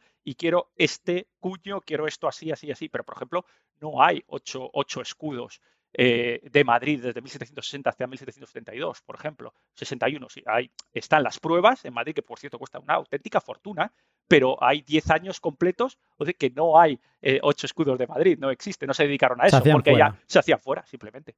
O sea que se lo distribuían de esa, de esa manera. Apasionante todo este momento de la historia. Yo, mm, de las cosas que me gustaría hacer algún momento en mi vida, es irme a la biblioteca del Escorial, de San Lorenzo del Escorial, que me dejasen leer todo lo que me apeteciese de ahí. Eh, obviamente sé que no me lo van a dejar, pero que me dejasen leer la correspondencia de Felipe II y un poco meterme en la cabeza de todo, de todo lo que pasaba, ¿no? O sea, ahora mismo tenemos Twitter, Internet, ta, ta, ta. Em, de aquí un rato tengo un directo donde Cero, que es uno de los, eh, de los tres que armamos el directo, pues él es de Perú, ¿no? Y estamos en esta comunicación y armamos un directo y tal. Pero en aquella época esto, esto iba por carta, iba por, mm, por, por, mar. Claro. Y entonces el, cómo gestionar el management de, de todo esto, o sea, entiendo que tuvieran que ser duros cuando alguien se pasaba de la raya, porque lo de Potosí seguramente fue la primera de todas las, em, las, sublevaciones que vinieron después, ¿no? Y que acabaría con la, con la independencia de, de, todos, eh, de toda Sudamérica. Pero eh, es que esto, o sea, este momento de la historia, de, sobre todo porque fue hace mucho tiempo y, y con un mar enorme de por medio, que Roma tenía el Mediterráneo. Y, pero más o menos toda su extensión estaba conectado por carreteras que ellos habían hecho y tenían a veces, pues sí, cuando ganaron Aníbal y demás, pues invadieron eh, Cartago y demás, pero digamos que, lo tenían como es un charco. Pero me fascina toda esa gestión en, esas épocas, ¿no? Que, no, había, no había medios. Claro, y, ahora estamos hablando de las americanas que estaban más o menos conectadas y Filipinas, que también tenía CECA. Claro, eh, y, estamos hablando de Filipinas, que cualquier, que siempre a mí me parece la gran olvidada, ¿no? Cuando se habla de, desde el Imperio Español y tal. Yo creo que cualquiera que, si, que haya tenido la suerte de ir a Filipinas, pedazo de país, islas, gigantesco en cuanto a extensión, me refiero en cuanto a extensión geográfica, ¿no? No a lo mejor no tanto en cuanto a, superficie en, la tierra, o sea, lo que es de tierra, pero en lo que es eh, islas pequeñitas, llevar ese control como puente, digamos, de, de, acceso a, Asia, etcétera, es, brutal también, ¿no? Eh, es decir, eh, eh, increíble, increíble lo de Filipinas. A mí siempre me parece el gran olvidado del imperio, cuando es, un país era un país fascinante y lo es ahora. Y luego la otra idea que yo creo que da para otro pot es el cómo, teniendo toda esta infraestructura tan establecida durante siglos ¿no? de, de moneda en, en, esta, en estos ahora países, ¿qué pasó o sea, cómo fue la transición de esos eh, ocho reales, ocho escudos a su moneda local. Eh, entiendo que en aquel momento, pues eso daría para un podcast o para muchos podcasts, porque cada país tendrá su intríngulis, pero entiendo que en esos momentos de independencia también se agarrarían al, dinero duro, a la plata y el oro, y también debe ser muy interesante. Y aquí lo cuelo con una pregunta que me, vamos, me muero si no te la hago, y es que ¿Cuál, es esa historia de que el dólar americano, em, o sea, se construye sobre una de las monedas españolas? Entiendo sobre los ocho reales. ¿Esto es verdad o...? A ver, aquí hay varias cosas que son verdad y varias cosas que son mitos que no son verdad, ¿vale? Por ejemplo, eh, uno de los mitos que no son verdad es que el símbolo del dólar, ¿vale? Eh, esa S con los dos palitos, ¿no? Hay muchas teorías al respecto de dónde sale ese, ese, ese símbolo, ¿no? Hay gente que dice eh, que, claro, que eso viene de los ocho reales, es decir, que al tener las columnas de Hércules con los dos palitos y la, digamos, el, lo que rodea la banda, que la banda que pone Plus Ultra y tal, que viene de ahí. Bueno, realmente una historia muy bonita, pero no. es muy bonita, pero no. Eh, viene, viene un poquito más de, la parte de la anotación. Eh, al principio de, Estados Unidos como país independiente, pues eh, ellos, claro, anotaban eh, lo que llamaban el, peso español, el peso español, que son los ocho reales, ¿no? Entonces, las anotaciones, ellos no tenían moneda propia todavía. ¿eh? Entonces, estamos hablando de 1760, 1770, 1780, justo en plena guerra de la independencia. Entonces, las anotaciones, claro, era, ponían la P, pero claro, todo esto es una, una rúbrica muy de esta manera. Entonces, esa rúbrica fue eh, variando a lo largo de las cecas y los, los, copistas fueron copiando, fue degenerando un poco y ese símbolo terminó siendo el símbolo que conocemos ahora mismo. ¿no? Sí es verdad que el estándar monetario de Estados Unidos eh, está basado en los ocho reales. De hecho, los ocho reales eh, españoles fueron, digamos, de, circulación legal hasta 1854. ¿eh? Ellos, un ocho reales españoles era un dólar de plata y era totalmente legal, pues eso, pagar con ellos y era totalmente aceptado. Equivalente a un Equivalente, sí, sí, equivalente. Te lo aceptaban igual. Te aceptaban un, dólar, o sea, un dólar de americano que, un, que ocho reales españoles, te lo aceptaban en, en Estados Unidos, de lo que era América, sin, eh, sin, ningún problema. Y los estándares de americanos de lo que luego fue el Morgan Dollar, etcétera, etcétera, etcétera, de ya justo durante y después de la guerra de secesión, pues ya fueron evolucionando, ¿no? Pero que realmente el origen de peso, el origen de, estándar, era, era, el mismo, por eso, era, por eso eran equivalentes, ¿no? Porque tenía que tener la misma plata, porque si no, claro, evidentemente uno sería preferido sobre el otro. Entonces, el estándar de tamaños y de pesos era, prácticamente equivalente. Podía haber alguna, alguna centésima o alguna décima que variara, pero mínimo. ¿eh? Para el gran público era totalmente equivalente. Da la sensación, y no sé si quieres eh, explicar algo más de, ocho escudos, pero para ir cerrando este capítulo, da la sensación que aun estos casos de Potosí y luego de que el rey, no sé, se hizo trampas al solitario, da la sensación que la pureza se mantuvo bastante estable en todos estos años que, que duraron estas monedas. ¿Es así o, no? Sí, eh, sí, es así, es así. Eh, podía haber esos, esas pequeñas caídas de 0,917 de los ocho escudos tradicionales al 0,875 de los escudos, digamos, del siglo XIX y de finales del, siglo XVIII. Y en los reales pasaba, y en los ocho, escudos, pero los ocho reales también pasó de manera similar, ¿vale? O sea que no, no es una cosa dramática, ¿no? Como, como la parte, por ejemplo, como las devaluaciones salvajes del Imperio Romano, que hemos hablado, ¿no? De pasar el tener 93 a tener al 2%. También es verdad que todo eso estamos hablando a lo largo de 350 años de historia. Esto estamos hablando de poquito menos, ¿no? Pero, pero bueno, aguantaba más o menos la, historia de la, de la pureza, eh, eh, bueno, pues de, aquella, de aquella manera aguantó bien. Aguantó bien que incluso, bueno, no sería el último escándalo que, que ocurriera en España con los ocho reales que, bueno, que, podía llamarse también del duro español, el escándalo de los duros sevillanos, que esa es otra también, otra historia realmente fascinante. Te interrumpo un momento para hablarte de mis otros dos sponsors. El mercado bajista ha ajustado las tuercas en el sector de la minería hasta los más grandes. Como es de imaginar, el home miner está ahora es que ni contra las cuerdas, está detrás de la pared ya. Y ha de pensar soluciones imaginativas para seguir minando. Por ejemplo, utilizarlo como un calefactor de aire caliente o buscar una solución más trabajada para funcionar en refrigeración líquida y calentar el agua de la casa. Cosas por el estilo, ¿no? Por otro lado, los equipos de minería ASIC están en all-time low, en precios, a lo más bajo que se ha visto en los últimos dos años, y muchos también empiezan a comprar para cuando el bull despierte. Sea cual sea tu camino, en Brains vas a encontrar recursos para ambas vías, con, por ejemplo, artículos para home miners, para eficientar tus equipos y, las instalaciones también para cómo hacerlas. O si vas por el lado business, pues con el panel Insights y una calculadora para ver si tu proyecto minero tiene sentido. Si respiras hashrate como yo, ya lo sabes, tu camino empieza siempre en brains.com, brains como cerebro en inglés, pero con dos y latinas. Y LEN, la empresa hermana del exchange de Hodel Hodel en la que podrás interactuar con particulares para tomar préstamos y darlos también. ¿Ya has visto la nueva interfaz eh, web que han presentado hace una semana y media, creo? ¿No? Pues hazme el favor, sigue el link de la descripción y échale un vistazo a cómo lucen los créditos entre particulares, sin datos personales, sin ceder la custodia a un intermediario y con Bitcoin nativo como colateral. Todo esto es lo que podrás hacer en LEN de Hodel Hodel, tanto como prestamista como prestatario.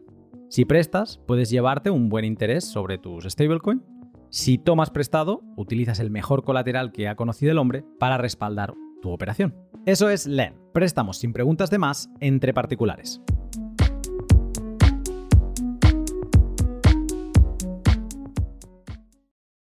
Saltamos a esto porque yo pensaba que era un mito y cuando me lo mencionaste de no, no, y vamos a hablar de esto, dije, ah, eh, sí, esto existe, los duros sevillanos existe. Pero bueno, antes de saltar a esto, eh, última pregunta de estas dos monedas, de los ocho reales y los ocho escudos.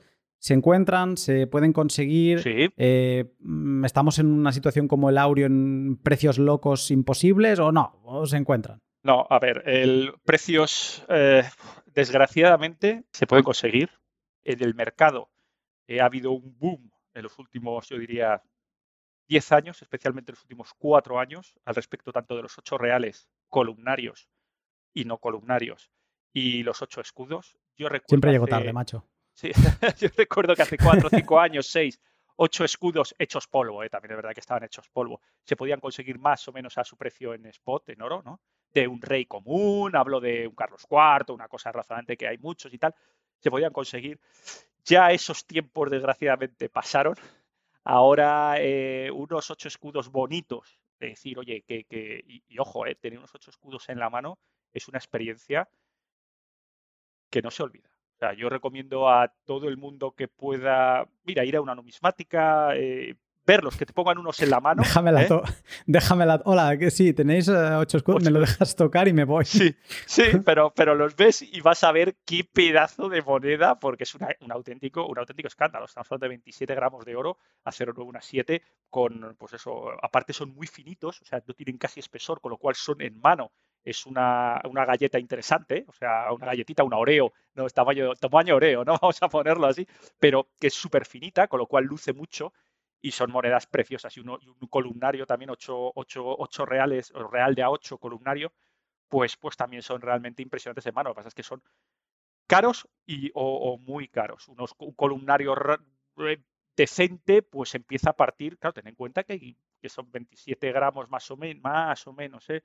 de, de plata de 0,9 algo, pues, pues, pues a lo mejor estás hablando de 250, 300 euros mínimo. Y uno, ocho escudos decente, que pueda decir, oye, que está razonablemente bonito y tal, pues en torno desde los 1900 para arriba. Hablo de cosas comunes, ¿eh? De ahí al infinito, ¿eh? O sea, unos ocho escudos galanos de no sé qué, hablar de seis ceros. Y, y lo mismo, re- ocho reales bonitos, especialmente 1700 no sé cuánto, primero México, tal, ahí hablas de, pues eso, muchos miles también. Pero bueno, para la gente común Se- se puede conseguir. Seguro que tienen más valor ahora las de Potosí. Eh, se coleccionan, ¿eh? Se coleccionan. Porque claro, esto aquí es todo colección, ¿no? Y si vean alguna con el con la cosa esto, con el ensayador de, la Rocha, por ejemplo, ¿no? Que hablábamos, pues, pues oye, pues tiene su público, ¿no? Decir, oye, tengo una de estas, ¿no? O sea que, que, que tiene su público. Aquí todo tiene su público. Pues venga, vamos con otro escándalo, eh, los duros sevillanos. Ahora hablabas de un tema de unidad y claro, para los que nos relacionábamos con la peseta de pequeños, eh, los duros, ostras, la, la unidad del duro, las, las ah, cinco pesetas, ¿no? Eh, lo digo bien, ¿no? Me Sí, estoy sí. inventando ahora. Sí, las cinco pesetas. El duro, ¿no? Los 20 duros. El duro es una unidad que sí que nos suena, la tenemos cercana. Y aquí tenemos eh, las frases estas de eres más falso que un duro sevillano Eh, y tal. Y yo por eso pensaba, digo, esto es un mito, una leyenda. No, no, Eh, no, pero va, no, esto De- de- existió. De, mito, de mito nada. Fue, fue aparte súper gracioso el- la, la situación. Para ponernos un poquito en contexto, los escudos españoles, que eran escudos en base, lo que llamaban escudos base oro, ¿no? Pasaron a ser ya en, después de Fernando VII y, tal, a reales y a escudos. Hubo una pequeña transición también, escudos lo llamaban plata, pero hay reales, plata, hasta que empezó la peseta, pues bueno, pues justo con eh, justo en el reinado de, de Amadeo, ¿no? Ese reinado breve y tal, pues bueno, ahí hubo varias eh, reformulaciones para, en teoría, intentar alinear la unidad monetaria española con Europa y eso tiene que ver un poquito con la unidad, la Unión Monetaria Latina, que al final España no firmó y no entró del todo, pero bueno, eh, más o menos se procuró alinear en cuanto a pureza y tal, que la Unión Monetaria Latina básicamente lo que buscaba era que eh, en Europa, lo que era Francia, Suiza, y luego se unió Grecia, Bélgica, es que, digamos, fueran intercambiables, es decir, con tener una ley de oro y de plata, de tal manera que tú fueras con 20 francos franceses a Bélgica y pudieras pagar con ellos y fueran aceptados, ¿no? O fueras a Grecia o con eh, 20 o con tantos dracmas griegos fueras a Francia y pudieras pagar, ¿no? Un euro. Un euro, básicamente, una especie de euro, pero referenciado a eh, oro, plata y un cambio fijo de 15,5 eh, oro a plata, ¿no? que luego eso no salió por otra serie de razones, pero eh, lo cual nos lleva a, pues, a, los duros, eh, a, a, las cinco pesetas, que querían alinearse un poquito con los cinco francos franceses, con la moneda de cinco francos franceses, etcétera, etcétera, etcétera. ¿Por qué no salió el tema de la Unión Monetaria Latina? Y salió, no salió porque, y, esto tiene mucha relación con los duros sevillanos, ¿eh? esta pequeña introducción tiene mucha relación con los duros sevillanos. ¿Por qué no salió? Pues porque em, eh, justo en esa época de 1870 y pico, estaba muy bien lo de los 15,5 gramos de plata por cada gramo de oro, pero eh, todo esto está muy bien si el suministro de oro y de plata es razonablemente constante. Pero en esa época se descubrieron grandes yacimientos en México y en Estados Unidos de plata. Con lo cual, claro, la plata inundó Europa. A plata barata, hubo una caída del precio de la plata importantísimo. Claro, todo lo que es Nevada, toda esta zona eh, de, Estados Unidos empezaron a abrir grandísimas minas y entonces, pues bueno, pues se, inundó. ¿Qué pasaba entonces en España? Y ahora entra aquí el tema de los duros sevillanos. Que claro, eh, España, pues evidentemente tenía cinco pesetas, de las cuales estos eh, cinco pesetas tenían una cantidad de plata dentro, ¿vale? que eh, correspondían a eso. Es decir, esa, esa, esa, plata la comprabas con cinco pesetas, básicamente, ¿no? Estaba respaldados la propia moneda con el metal que llevaba dentro. ¿Qué pasa? ¿Qué pasa si el precio de la plata a nivel mundial te cae a menos de la mitad? Que ese duro pesetas ya no tiene cinco pesetas en plata, ya tiene dos pesetas y media en plata. Es decir, es mucho más barato el metal que lo contiene que el eh, valor facial de la moneda. Claro, pero una cosa, porque aquí me está estallando la cabeza. O sea, la única relación de valor en esa época no existía el dólar. O sea, no, no había unas divisas que las que tenemos ahora, el, euro, ¿no? Entonces, la única relación a donde podías comparar era al oro. al, peso, al peso del oro y al peso de la plata que lleva la moneda. Así de valiosa era. Pero si la moneda no ha cambiado de peso de plata, sino lo que, lo que ha cambiado es que se ha inundado el mercado de plata y el valor ha caído, o sea, la única forma en esa época de ver que el valor ha caído, entiendo que sería su relación con el oro. Sí, sí, así es, así es. Entonces, por eso la Unión Monetaria Latina no pudo aguantar, porque la Unión Monetaria Latina lo que hacía era tener un cambio fijo, es decir, con lo que comentábamos antes, ¿no? 25 eh, pesetas de Alfonso, de Alfonso XII, las alfonsinas pesaban 7,80 y pico, pesan, mejor dicho, 780 y pico de oro, y eran incambiables por 5 eh, monedas de 5 duros, de, 25 pesetas, ¿no? Ah, las unidades eh, cuadraban, pero ¿qué pasa si la plata, esa referencia, pues a lo mejor, claro, pues no te cambiaban mm, 25 pesetas en oro por 25 pesetas en plata. A lo mejor te pagaban 25 pesetas en oro por 40 eh, de plata. Con lo cual, la parte peseta-peseta ya no es igual, ya vale más. La Entonces ahí es cuando rompes, rompes la baraja, ¿no? Y por eso la Unión Monetaria Latina no funcionó. Y eh, ahí es donde, como siempre, eh, la picaresca española sale a relucir, ya sea del gobierno, ya sea de los, de, los ciudadanos. Y entonces, claro, ¿qué es lo que hace el gobierno? Dice, oye, que he pensado que esto tampoco lo sabía la gente, ¿no? Eh, lo de que si hay mucha más plata o menos plata o el precio de la plata es mayor o menor, ¿no? Esto ahora no tenía Google para ver cuál era el spot de plata. Entonces dice, oye, que he pensado que como la plata, o sea, me sale fabricar una moneda en vez de cinco pesetas o cuatro pesetas y media más la acuñación, me sale a dos pesetas más la acuñación, pues puedo comprar un montón más de plata, meto un montón más de monedas eh, de, digamos, a circulación eh, y, jolines, pues genera un montón más de impuestos, no sé qué. Digamos que hacen una especie de, de, quantitative easing camuflada en versión por el precio de la plata, ¿no? O sea, que es una cosa bastante graciosa, ¿no? Entonces, juega pues sucio, engaña, engaña a la población. Lo que hace el gobierno es decirte, son cinco pesetas de plata, pero sabiendo que la plata vale menos. Con lo cual, te estoy engañando. Es muy interesante esto. O sea, esto, esto, esto da para, para entrar en detalle en, otro documento, porque es muy interesante, porque claro, no te están engañando en la cantidad de plata, sino te están engañando en el valor intrínseco de la plata, claro. De la noción que tú tienes de lo que compran cinco pesetas de plata y están ellos en verdad por detrás, están comprando barato. Están comprando plata barata, la están llevando a las secas, ¿no? Correcto. Y eh, ahora, entiendo, ahora me explicarás a ver qué pasa con lo del duro sevillano. Pero de alguna manera ellos están jugando con la información y con ser los únicos que pueden acuñar moneda. Claro, y ellos ganando dinero por cada moneda que generan. Porque claro, si a ti te cuesta dos pesos, imagínate que compras la, misma cantidad de plata que tú pones en circulación por cinco, te cuesta dos y medio, incluyendo esto, pero tú luego ¿eh? la, la pones en circulación a cinco. Es un poco lo que vemos ahora mismo con la moneda fiat. O sea, todos estos funcionarios que viven del Estado, hablo de los funcionarios, no vengo a criticar, sino porque cobran directamente del Estado, en un Estado que es deficitario y que no puede pagar todas las facturas que tiene. ¿Cómo se pagan estas facturas? Con emisión del Banco Central, con más emisión, ¿no? Correcto. Entonces, eh, más emisión a ti. Puedes estar contento porque te siguen pagando tu mismo salario, pero lo que está pasando en el mercado es que se está inundando de billetes por una mala gestión del gobierno y eh, lo que te va a acabar pasando es que vas a tener menor poder de compra sin tú saberlo. Es la, es la mejor política. La inflación es el impuesto que no se ve, el impuesto que no te quita votos porque no se ve. Entonces es. un poco lo mismo, pero en, con dinero duro. exactamente, versión siglo XIX. Entonces, claro, ¿qué pasa? Que hemos dicho que eh, el Estado, pues eso, siempre, eh, siendo España, obviamente no se podía esperar menos, es saber quién es más avispado, ¿no? Dice el Estado, dice, ah, pues yo voy a hacer, voy a jugar esto. Pero claro, alguien también se da cuenta de este detalle y dices, oye, ¿qué es que resulta que yo puedo comprar plata en América, ¿vale?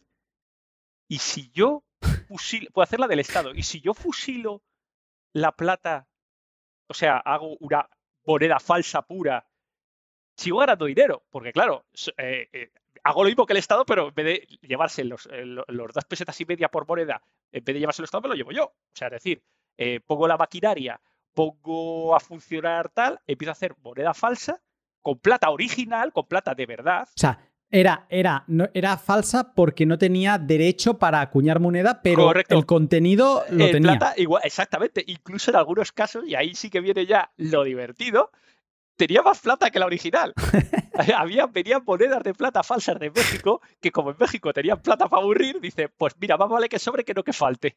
Y las ponían y entonces te, la, te, colocaban y, entonces pues eh, lo llamaban duros sevillanos porque la leyenda dice que si había un noble sevillano que fue el que se le ocurrió, montó la maquinaria, pero realmente había fábricas de monedas de duro en toda la península. Había en Cataluña, había en el Levante español, eh, en Sevilla, por supuesto, en Sevilla y, era una fábrica de hacer duros. Lo que hoy se llama arbitraje. Que esto eh, con Bitcoin se ha visto mucho de, en una época, en 2017 y 2018, recuerdo que Bitcoin en Corea del Sur estaba más caro. En los exchanges de Corea del Sur estaba más, más caro. Entonces la gente se dedicaba a crearse cuentas en esos exchanges para llevar, o sea, comprar Bitcoin en Europa, llevarlo allí, que ya ves que son tres clics, y que el único problema que tienes es legal, de que si te bloquean una cuenta o no, pero eh, moverlo es un segundo, llevarlo allí, venderlo allí, y en ese margen, pues eh, eso era el, negocio, ¿no? Y esto me está pareciendo un poco lo mismo. Me traigo la plata más barata de América, aquí hay una noción de que la plata tiene que valer más y que compra más, y entonces pues me dedico, me, me vale la pena correr el riesgo de acuñar moneda. Claro, y recuerda que la comprobación que hacían nuestros tatarabuelos era en el peso, y en el peso cumple porque la plata es buena. O sea, es decir, con lo cual eran, si, si, si la acuñación era muy buena, eran prácticamente indistinguibles. Es más, el Banco de España tenía problemas de distinguir lo que había emitido él de lo que emitían los, eh, eh, eh, los que no, eran el Banco de España. Con lo cual, eso se transformó en una auténtica verbena. O sea, se inundó España de duros, sevillanos, no sevillanos. Entonces nadie sabía cuál era bueno, cuál era malo, porque la plata daba. Entonces, tenías que fijarte muy mucho, por supuesto, en, la, acuñación, en que el dibujito sea así o asado, pero había, ya digo, copias tan tan buenas que, el Banco de España no, no, no daba.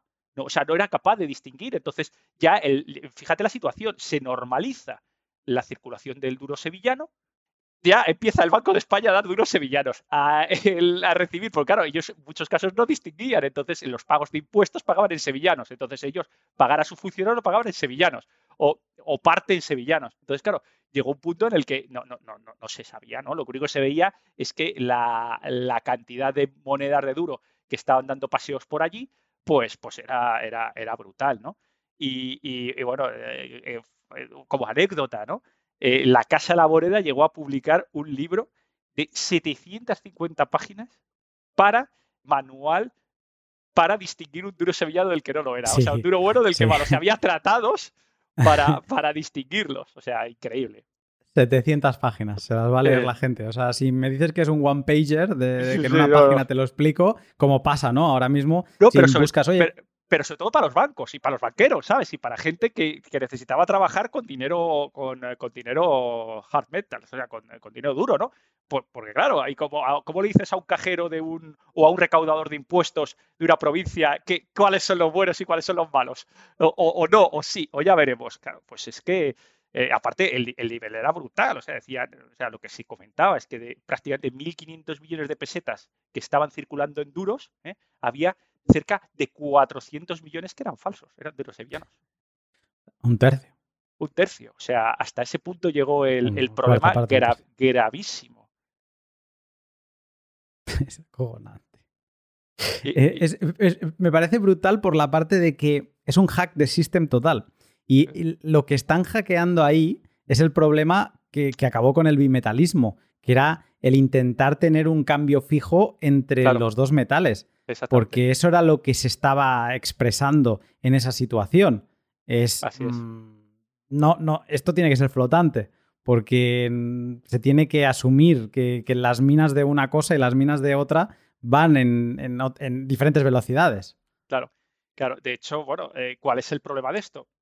En el momento en que el Banco de España y el gobierno dice, ojo, que hay duros falsos circulando, ¿eh? o qué tal, ¿Qué es lo que pasa? Pues eso, que la gente empieza a no aceptar los duros falsos, ni los buenos tampoco, porque como tampoco eran capaces de distinguirlos. es que eso te iba a decir.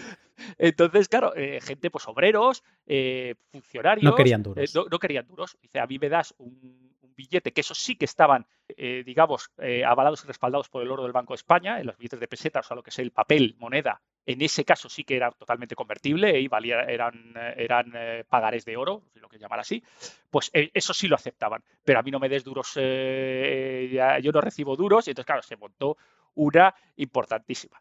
¿Qué es lo que hace el gobierno? Claro, ahí es jugar a ver quién es el más cuco de todo esto, ¿no?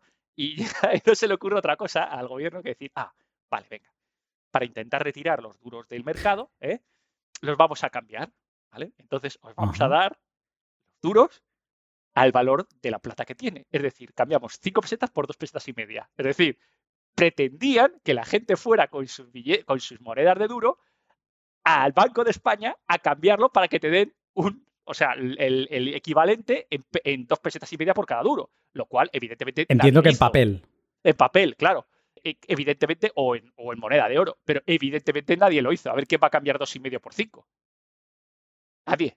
Entonces, claro, no tuvieron más remedio que eh, plegar armas y decir, oye, mira, bueno, nos hemos equivocado, vamos a, dar cinco por cinco, ¿no? O sea, es decir, hacer los cambios, a intentar retirar toda la mayor cantidad de monedas de duro posibles, ¿no? Y, bueno, pues ahí ya sí que tuvieron más éxito, aunque un montón de gente de nuevo, al haber cambios y, tal, normalmente cuando el, gobierno te pide sacar de circulación moneda, ¿eh?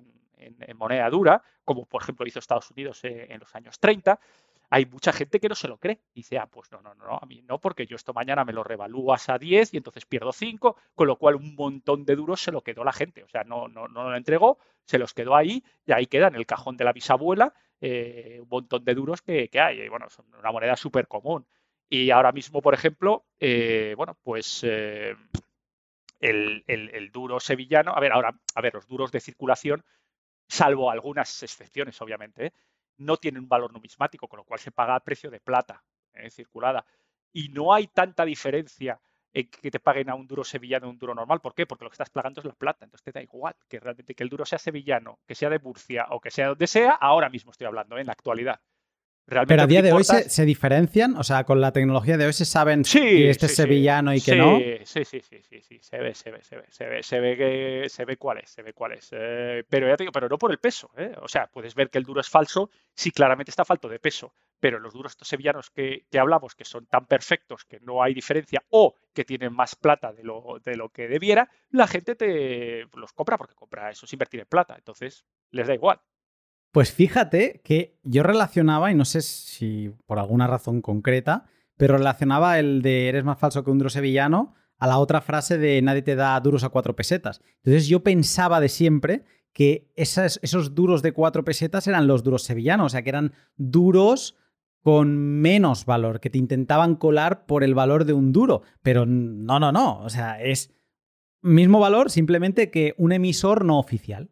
Correcto, mismo valor intrínseco de la moneda de cinco pesetas, ¿eh? con la misma cantidad de plata, o razonablemente la misma cantidad de plata, pero bueno, pues eh, de, manera, de manera diferente, ¿no? Y, bueno, pues eh, se montó una, una muy gorda. O sea que ya has visto tres ejemplos entre Potosí, la devaluación no escondida y, esto que, ha sacudido España en 300 años.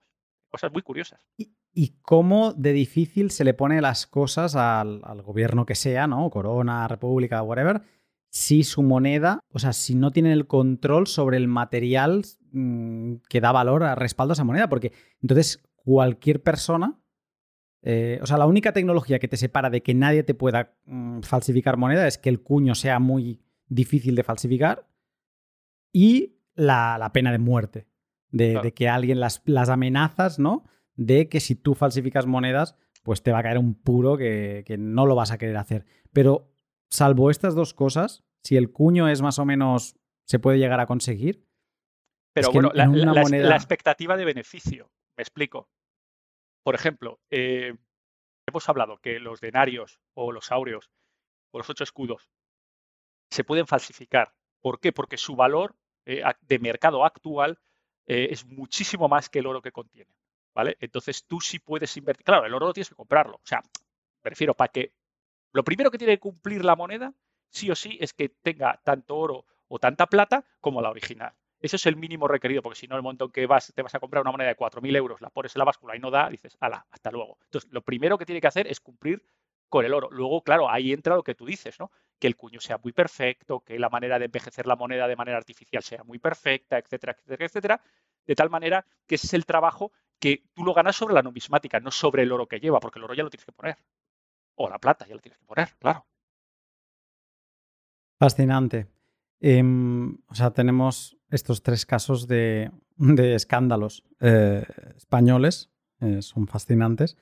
Y, además, un detalle que me quedo de lo que hablabas tú, ¿no? de, que cuando te metes a hablar de ocho escudos y demás, hablabas de las diferentes coronas ¿no? y de cómo cambiaban las cosas. O sea, que cada cada una de estas monedas daría para hacer varios pods y, entrar en todo el detalle que se quiera, porque eso es lo que veo que es fascinante, que a través de una moneda, y esto cuando investigué un poco los denarios para preparar el pod, me di cuenta que en cierta, hasta cierta época eran siempre el mismo diseño, pero luego se empiezan a incorporar, eh, una de las caras va cambiando de diseño y demás, y, tienes historia. O sea, una, como el sistema de transmisión, de comunicación, no estaba avanzado en aquella época, o era el que era, pues se utilizaban las monedas también para enviar mensajes, ¿no? Y para grabar historia. Y eso es fascinante. claro, y, hay, historias curiosas que, por ejemplo, que no les llega la ceca, que hay, saben que hay un rey nuevo, ¿no? Porque ha fallecido el rey en España. No, no, sabe, saben, por obviamente, por carta, que, este señor ya no está, que está, pues que, que gobierna su hijo, ¿no? Claro, del hijo no tienen imágenes, o sea, no, no, no tienen un cuño oficial, y ahora ¿qué hacemos? Entonces, o mantienen eh, el, o sea, el cuño del padre, que eso ha ocurrido muchas veces, digo, no tengo el cuño nuevo, sigo manteniendo el cuño del padre, o bien, eh, bueno, pues hago, utilizo un eh, artista local o un técnico local para buscando entre un cuadro que veo, que me llega del, del chaval nuevo, un poco de imaginación y tal, el primer año o el segundo le voy a sacar un busto aproximadamente que se le parezca hasta que me llegue el cuño oficial. O sea, ya había, pues eso, eh, bustos que tiraban de imaginación, vamos a ponerlo así, el primer y el segundo año de reinado, ¿eh? en algunas tecas. La que debe haber verdaderos exceomos, como aquel exceomo que lo tunearon, una señora lo tuneó en una iglesia. O sea, deben haber bustos que se deben parecer poco a. bueno, había gente que era especialista, no podía hacer el ridículo tampoco, porque ya sabes que eso de poner, pues eso, al rey nuevo y tal, algo que no fuera bonito o no tal, pues bueno, pero digamos una idealización del, eh, del, monarca eh, de, de, juventud. Tenían siempre, pues eso, algún retrato de juventud o lo que sea, y entonces, bueno, pues vamos a hacerlo así hasta que le llegaba el cuyo oficial y entonces, o, las instrucciones oficiales, y entonces ya ahí tiraban, ¿no? Con lo cual, bueno, pues es eso, lo que hablábamos de la diferencia de los problemas logísticos, ¿no? Y de, y de tiempos. Cerramos los duros. Em, entiendo que por lo que decías, así como los ocho escudos y ocho reales ahora están disparados de precio, si quieres duros es buen momento porque dices que se, están cerca de spot, o sea que si te quieres comprar una caja, está, ya, llegamos tarde también. Sí, es que, es que ha habido malas noticias. Malas noticias. Pero eso es un tema, pero eso es un tema eh, más, eh, digamos, geopolítico eh, y, estratégico que otra cosa. Tradicionalmente, en los últimos, ni se sabe de años, los duros de circulación han estado cerquita a spot de su precio en plata, ¿vale? Eso, es obvio. ¿Cuál es el problema ahora? Pues que, bueno, por temas regulatorios y por escasez de lo que es plata física en el mercado, esto se ha ido, digamos, estirando el chicle entre el spot del papel, y el precio en el mercado físico. ¿no? Es, esta descorrelación cada vez está siendo más patente, tanto en el oro como en la plata. Y bueno, está, claramente diferenciando un mercado, que es un mercado que es el mercado de futuros, donde se apuesta unas cosas y unos precios de unas cosas, y por otro lado, el mercado físico, donde los intercambios físicos, de que tú yo voy una tienda y te compras, o entre particulares yo voy a un o eh, compro una subasta o lo que sea, pues claramente no está, o no decir claramente no está ligado, pero sí se amplía la diferencia entre el mercado de papel, precio que se paga en mercado de papel y precio que se mercado. Entonces, antiguamente sí estaba mucho más ligado, con lo cual los duros se compraban a spot, ahora se compran a spot más porcentaje. Pero está, estaría cercano a la equivalente. Ah, bueno, bueno, depende. Si eres capaz de encontrarlos. Es digo, ahora es mal momento, o sea, mal momento. Es mal momento para empezar con la plata y el oro. Por, por eso que digo, físico estoy hablando, ¿eh? físico. Y buen momento para la gente que empezó hace años. Bueno, lo tomaremos con calma entonces, con la colección histórica. Hay que, hay que, hay, hay, que buscar las oportunidades. Siempre las hay, ¿eh? también es verdad que te digo que si sabes dónde buscar, siempre hay, siempre se puede sacar cositas eh, interesantes y buen precio. Yo al ritmo que veo que imprime esta gente, mm, casi que da igual al precio que compres. esa es como la mentalidad. Si, si, es para colección, si no estás aquí para, para moverlo rápido en cuestión de años, yo creo que, a menos que pagues una burrada que no tiene sentido, pero creo que da igual. O sea, es que el, pues fiat siempre te va a Claro, filosofía Bitcoin también, ¿no? Es decir, tú compras y te lo guardas y sabes que va a llegar, ¿no? Entonces, pues, pues una cosa parecida. Es que la filosofía yo creo que de las dos cosas es, es análoga, ¿no? Yo no veo prácticamente diferencias entre una y otra. Y has mencionado brevemente la Unión Monetaria Latina y yo solo quiero, mm, o sea, no sé si habrá mucho más que explicar, pero yo estaba haciendo mis indagaciones y hay algún vídeo que lo intentaré buscar y poner, porque es de un chico con un canal con pocos seguidores, pero hizo un par de vídeos así de la Unión Monetaria Latina y me parecían interesantes porque iba enseñando algunas monedas y decía, bueno, y de este país no la tengo y tal. Pero que me, pareció un, tema curioso y que seguro que cuando se hizo el euro se, se tuvo mucho en mente porque de alguna manera se intentó unificar Europa con lo que tú decías, ¿no? Con un mismo estándar de moneda, un poco lo que vino a ser los lo que querían hacer antes con los hechos reales, ¿no? De, que todo el mundo quería parecerse a los hechos reales, pues eh, esto me ha dado la sensación eso, ¿no? Que, que si no me equivoco fue creada por, eh, por Francia, empezó esto en, Francia, y luego como es que se fueron sumando más países y era una moneda con un mismo gramaje, una misma forma, un mismo diámetro, ¿no? Y de, oro, y lo que buscaban era, era eso, que fuera intercambiable pero, pero manteniendo, claro, pero, pero manteniendo cada, cada país su propio rey en la en, tal, o sea, no era un, un, diseño, único, no, era como el euro. No, era como el euro, era cada país. Bueno, que realmente el euro también, los euros fabricados en España tienen a Felipe VI, a Rey Juan Carlos, y, y, los fabricados en Alemania tendrán otra cosa, el águila o lo que sea, pues esto era una cosa parecida, es decir, eh, el rey de Francia, sea Napoleón III o, o, si era la, parte o sea, la época republicana de que tenían pues los gallos, etcétera, y, cada uno, pues eh, Leopoldo en, Bélgica, es decir, los, eh, los francos los Brenelis en, en Suiza, etcétera. Entonces todos mantenían, la idea era mantener ese estándar de los 20 francos franceses, que son seis y pico gramos, ¿vale? Eh, y que esa cuenta de 20 prácticamente fuera trasladable a todos los lados, es decir, que 20 francos franceses pesara lo mismo que 20 francos belgas, que pesara lo mismo que 20 francos suizos, que pesara lo mismo que 20 dracmas, que pesara lo mismo que 20 pesetas en España, ¿vale? O sea, esa era la, idea, y que yo fuera con mis 20 pesetas españolas y fuera a abonar a lo que fuera, ¿no? Entonces, la, la idea principal era esa, en la cual era el sistema era completo, o sea, es decir, había monedas de 100 pesetas, bueno, miento, vamos a empezar a hablar de francos, ¿eh? porque España no firmó, se inspiró, pero no firmó el tratado. ¿eh? Pero vamos a hablar, por ejemplo, con la base francesa, había monedas de 100, de 100 francos, ¿vale? Había monedas de 50 francos, había monedas de 20 francos, y luego pues había monedas en plata ¿eh? correlacionadas ¿eh? de 5 francos, la del duro de frata, ta, ta, ta, ta, ta, ¿no? Entonces, pues todos los demás países replicaban. ¿Qué pasa? Que había países que replicaban unas y otras no, por, que fuera, ¿no? Eh, entonces, bueno, pues siempre quedaba alguna coja. ¿Qué pasó, por ejemplo, con España? Lo que pasó con España es que hizo un... Espérate que sí, pero no. Es decir, por ejemplo, 20 pesetas, que sería la unidad central, que serían los 20 francos franceses, que sería su equivalencia en 20 pesetas, eh, emitió muy poquitas. ¿Vale? Y Pero existen. Existen, existen, existen, existen. Pero la central, donde se emitieron unos cuantos millones, fue las 25 pesetas, esas, esas monedas alfonsinas que hablamos de oro, que eran evidentemente un gramaje superior. ¿vale?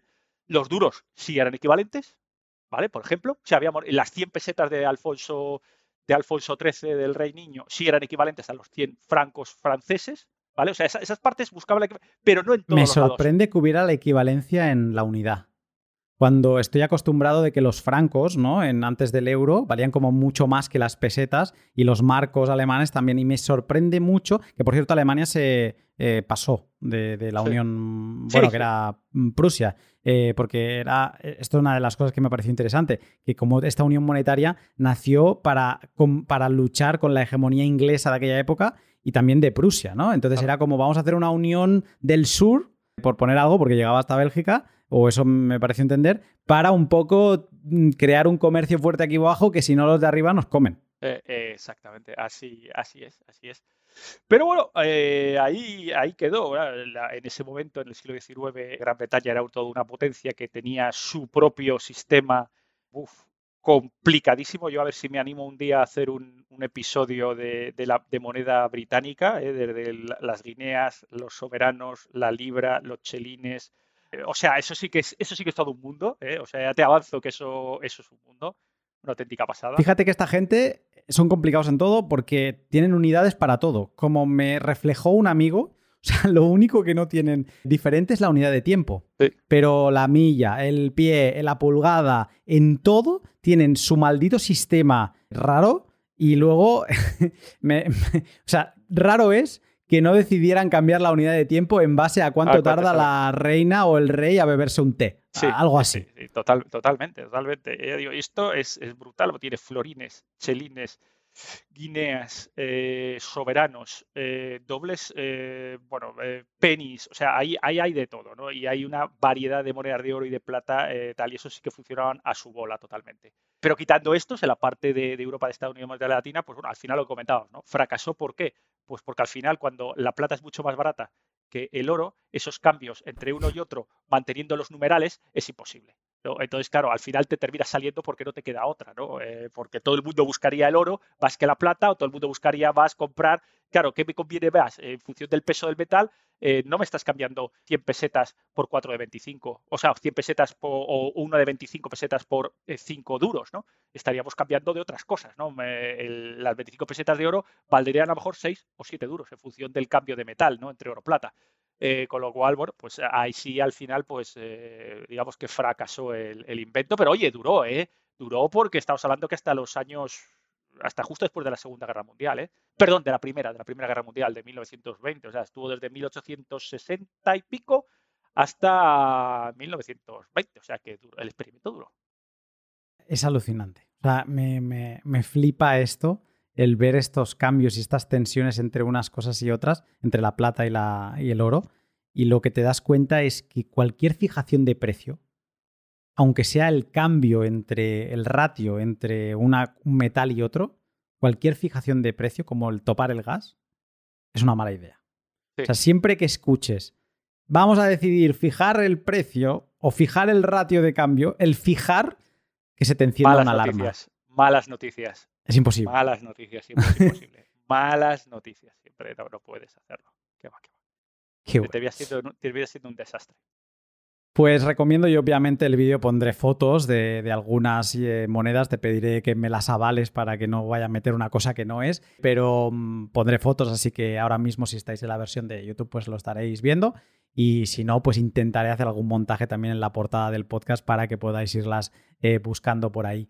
Y con esto es, es curioso porque un poco llegamos a este momento de la historia, guerra mundial y demás, Primera Guerra Mundial, y aquí tú me dijiste, y a partir de aquí dejamos el dinero duro y quiero comentar dos papel monedas. Dos papel monedas que fueron son los ejemplos académicos de lo que es la hiperinflación. ¿no? Uno de ellos que es el, el de la República de Weimar y otro que es el de Zimbabue. Eh, la República de, Weimar fue, un- digamos, el primer ejemplo académico de lo que es la hiperinflación debida a la emisión de papel sin respaldo, ¿vale? Eh, excesiva, sería el primer ejemplo eh, clarísimo. la situación es clara, ¿no? Este tipo de cosas solo se dan mediante dos factores, ¿no? Una es guerra, ¿vale? Y otra es intervención del libre mercado. Entonces, una u otra siempre pueden producir inflación, o sea, hiperinflación. Por ejemplo, en el caso de, Alemania fue guerra. Fue guerra porque, bueno, pues eh, obviamente perdió la Primera Guerra Mundial. Las reparaciones que se pidieron de, guerra a países como Bélgica, países como Francia, Gran Bretaña, pues eh, evidentemente eh, sobreestimaron la capacidad de Alemania de, pago. ¿no? Entonces los requerimientos a la hora de firmar el Tratado de Paz fueron muy, muy, muy, muy elevados. Y, y bueno, pues Les pidieron mucho oro. eh, de momento les pedían, en principio, como estaba respaldado por oro, pues de momento, oye, pues págame en marcos, ¿vale?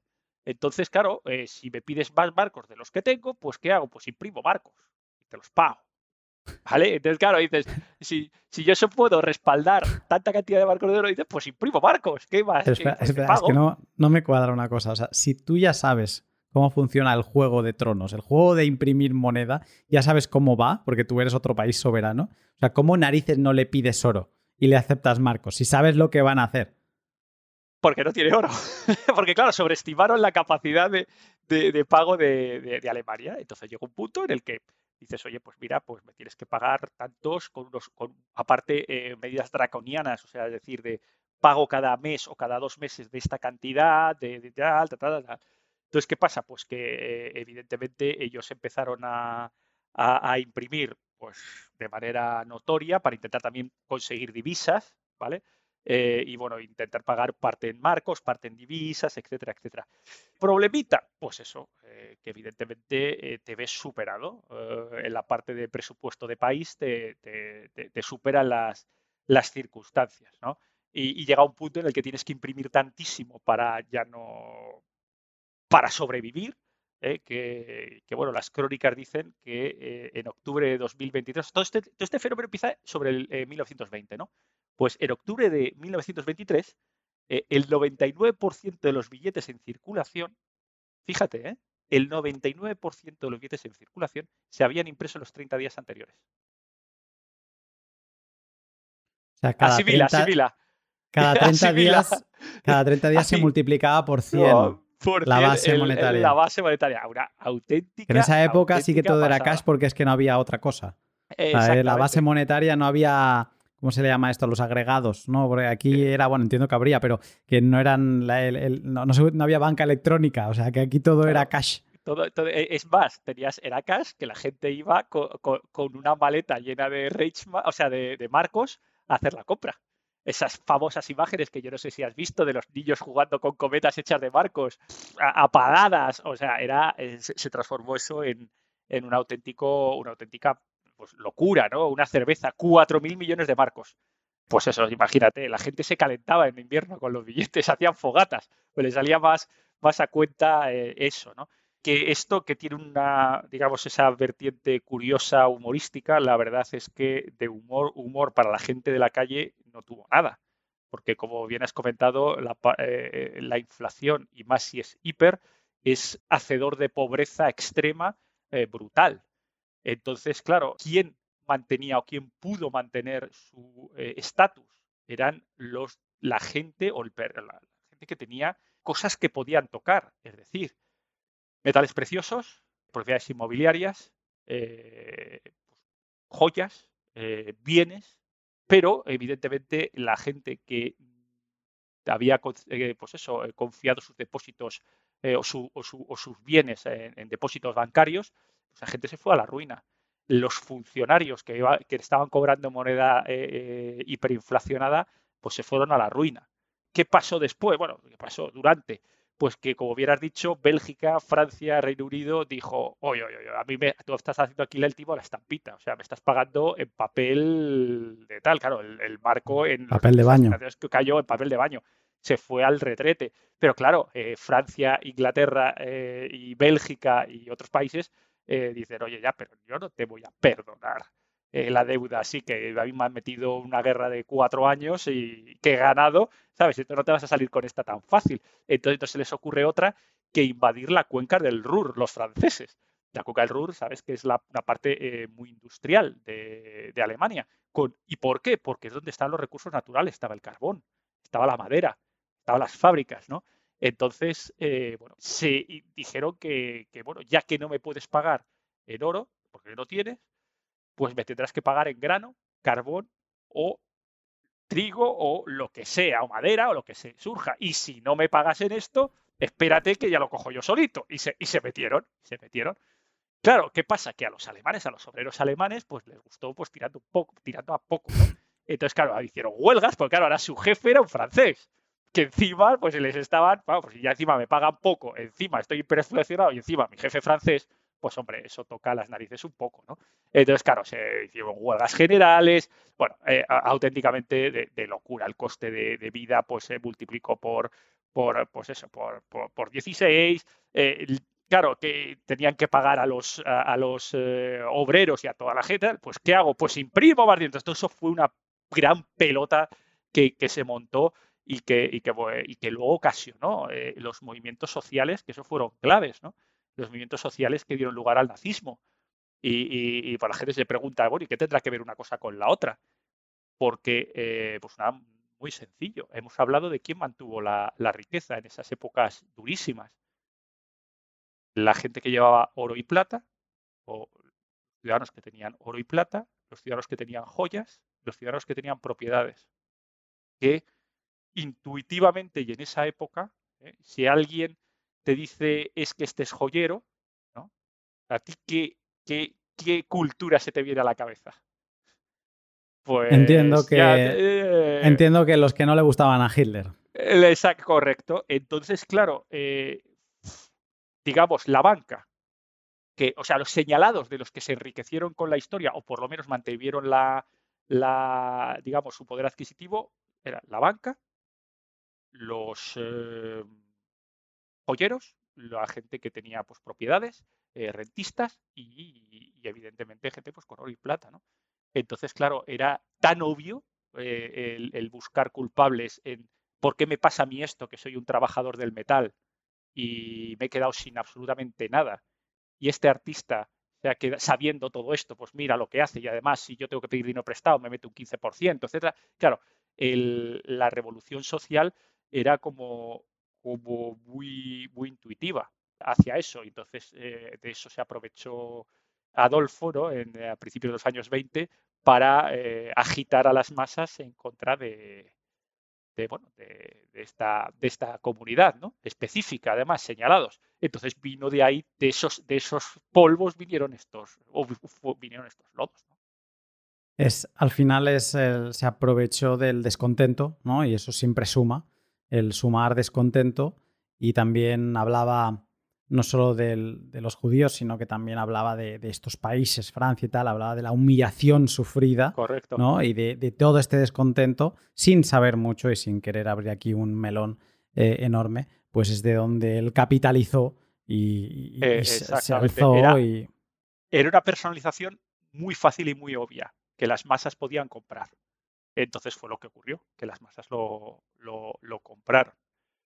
Pero bueno, eh, ¿cómo solucionaron el asunto? Porque claro, ahora estarás preguntándote, vale, después de todo este melocotón que tienen, ¿cómo lo cómo lo, que, está, lo, que estaba pensando es que me parece sorprendente con este melocotón y de, de, hecho antes de que me lo expliques voy a leer una frase de un libro que yo no le, o sea, no le he hincado el diente y eso que hemos hablado mucho de él en el directo, que es When Money Dies, que el subtítulo es la, una pesadilla de la, la, pesadilla de la hiperinflación de Weimar, ¿vale? Y, y, tengo una frase aquí que quiero leer que dice que en hiperinflación un kilo de patata eh, tenía más valor que toda la plata de la familia. Un trozo de cerdo tenía más valor que el piano familiar, el gran piano, pone aquí, ¿no? Entiendo que esos pianos de cola y demás. Una prostituta en la familia era mucho mejor que el cuerpo de un infante, pero el cuerpo corpse, que normalmente se refiere a algo muerto, ¿no? O sea, es mejor tener una prostituta que no estar teniendo hijos que no te, no te sirven para nada, ¿no? El robo era preferible a morirse de hambre.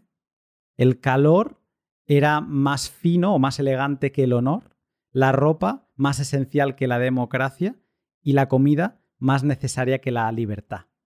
O sea, ese era el cambio mental, la rotura mental por la que pasa a la gente que vive una hiperinflación y no tiene que haber una guerra de por medio, aunque puede haber conflictos sociales, pero eh, en Venezuela, con mis amigos venezolanos que hablo, un poco están marcados del mismo patrón, ¿no? Este, este sufrimiento, cómo cambia la naturaleza humana, ¿no? Cómo el vecino se vuelve receloso y como de golpe tienes que mirar muy mucho. Cambia toda la lógica. La lógica a la que estamos acostumbrados cambia, ¿no? ¿Y todo por qué? Por, por un problema monetario que la causan los, los de siempre, ¿no? Los malos gestores de arriba. Esto es alucinante. Así, así es, así es. Luego el caso, caso extremo, que la verdad es que yo estuve pensando en cuál de los dos casos eh, hablar, del segundo caso de hiperinflación, o bien Zimbabue o bien eh, el Chile de, de Allende, ¿no? que el Chile de Allende, esto es un pequeño punto, ¿eh? llegó un punto en el que un saco de arroz ¿eh? costaba más el saco, o sea, es decir, tú comprabas un saco de arroz por X, ¿vale? Y eh, técnicamente el saco solo costaba más sin el arroz que con el arroz. O sea, había cosas de surrealismo. Sí, sí, sí, sí. Esa, así, increíble. O sea, pero bueno, eso, eso ya eso es otra, otra batalla. Parece increíble, pero es cierto. Porque ellos comercializaban a sacos de arroz. Entonces, claro, te tenía que poner un saco. Pero si tú querías comprar el saco por separado, te costaba más que con el arroz. Entonces, te metía más comprar el saco, tirar el arroz, que no lo tirabas, obviamente, pero, cosas surrealistas, que es lo que ocurre en las hiperinflaciones, que hay en momentos de surrealismo eh, absoluto. Y, ah, bueno, que me, estoy desviando. ¿Cómo solucionaron este tema? Pues bueno, pues eh, con un, eh, los marcos antiguos los desecharon y generaron un marco nuevo, Rentenmark, que, a diferencia de los antiguos, sí estaba respaldado en bienes tangibles. Eh, es decir, estaba en hipotecas o tierras. Entonces, eso sí que eh, fomentó la confianza de la gente y volvieron otra vez. Esto ya fue en 1923, 1924, y al Marsac. Entonces, ya claro, ya ahí tenían algo al que sí que era aceptado por la población. Es decir, si no lo tocas o algo que respalde lo que tienes, no te vale de nada. Y aquí pues lo, volvieron otra vez, por supuesto, renegociaron las deudas con los países eh, deudores, etcétera, etcétera, y volvió otra vez a, eh, a su ser otra vez la, economía alemana de manera razonable.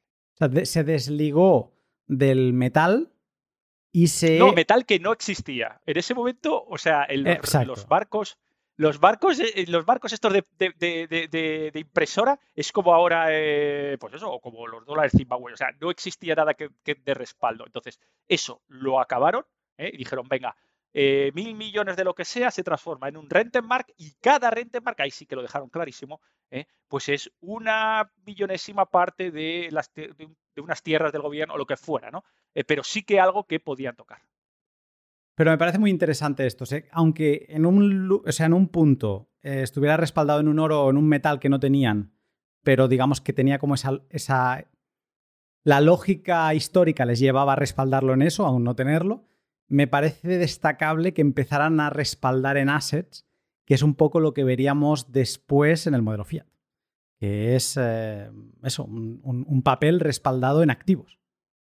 O lo que podemos ver en un futuro próximo con los BRICS, es decir, eh, un papel respaldado en energía, en commodities, ahí cuidado, porque claro, oro será parte de una cesta de commodities, que eso, bueno, ya, lo, ya lo han apuntado tanto Rusia como China como Arabia Saudí, decir, oye, ¿para qué necesitamos el dólar? Que no está respaldado en nada.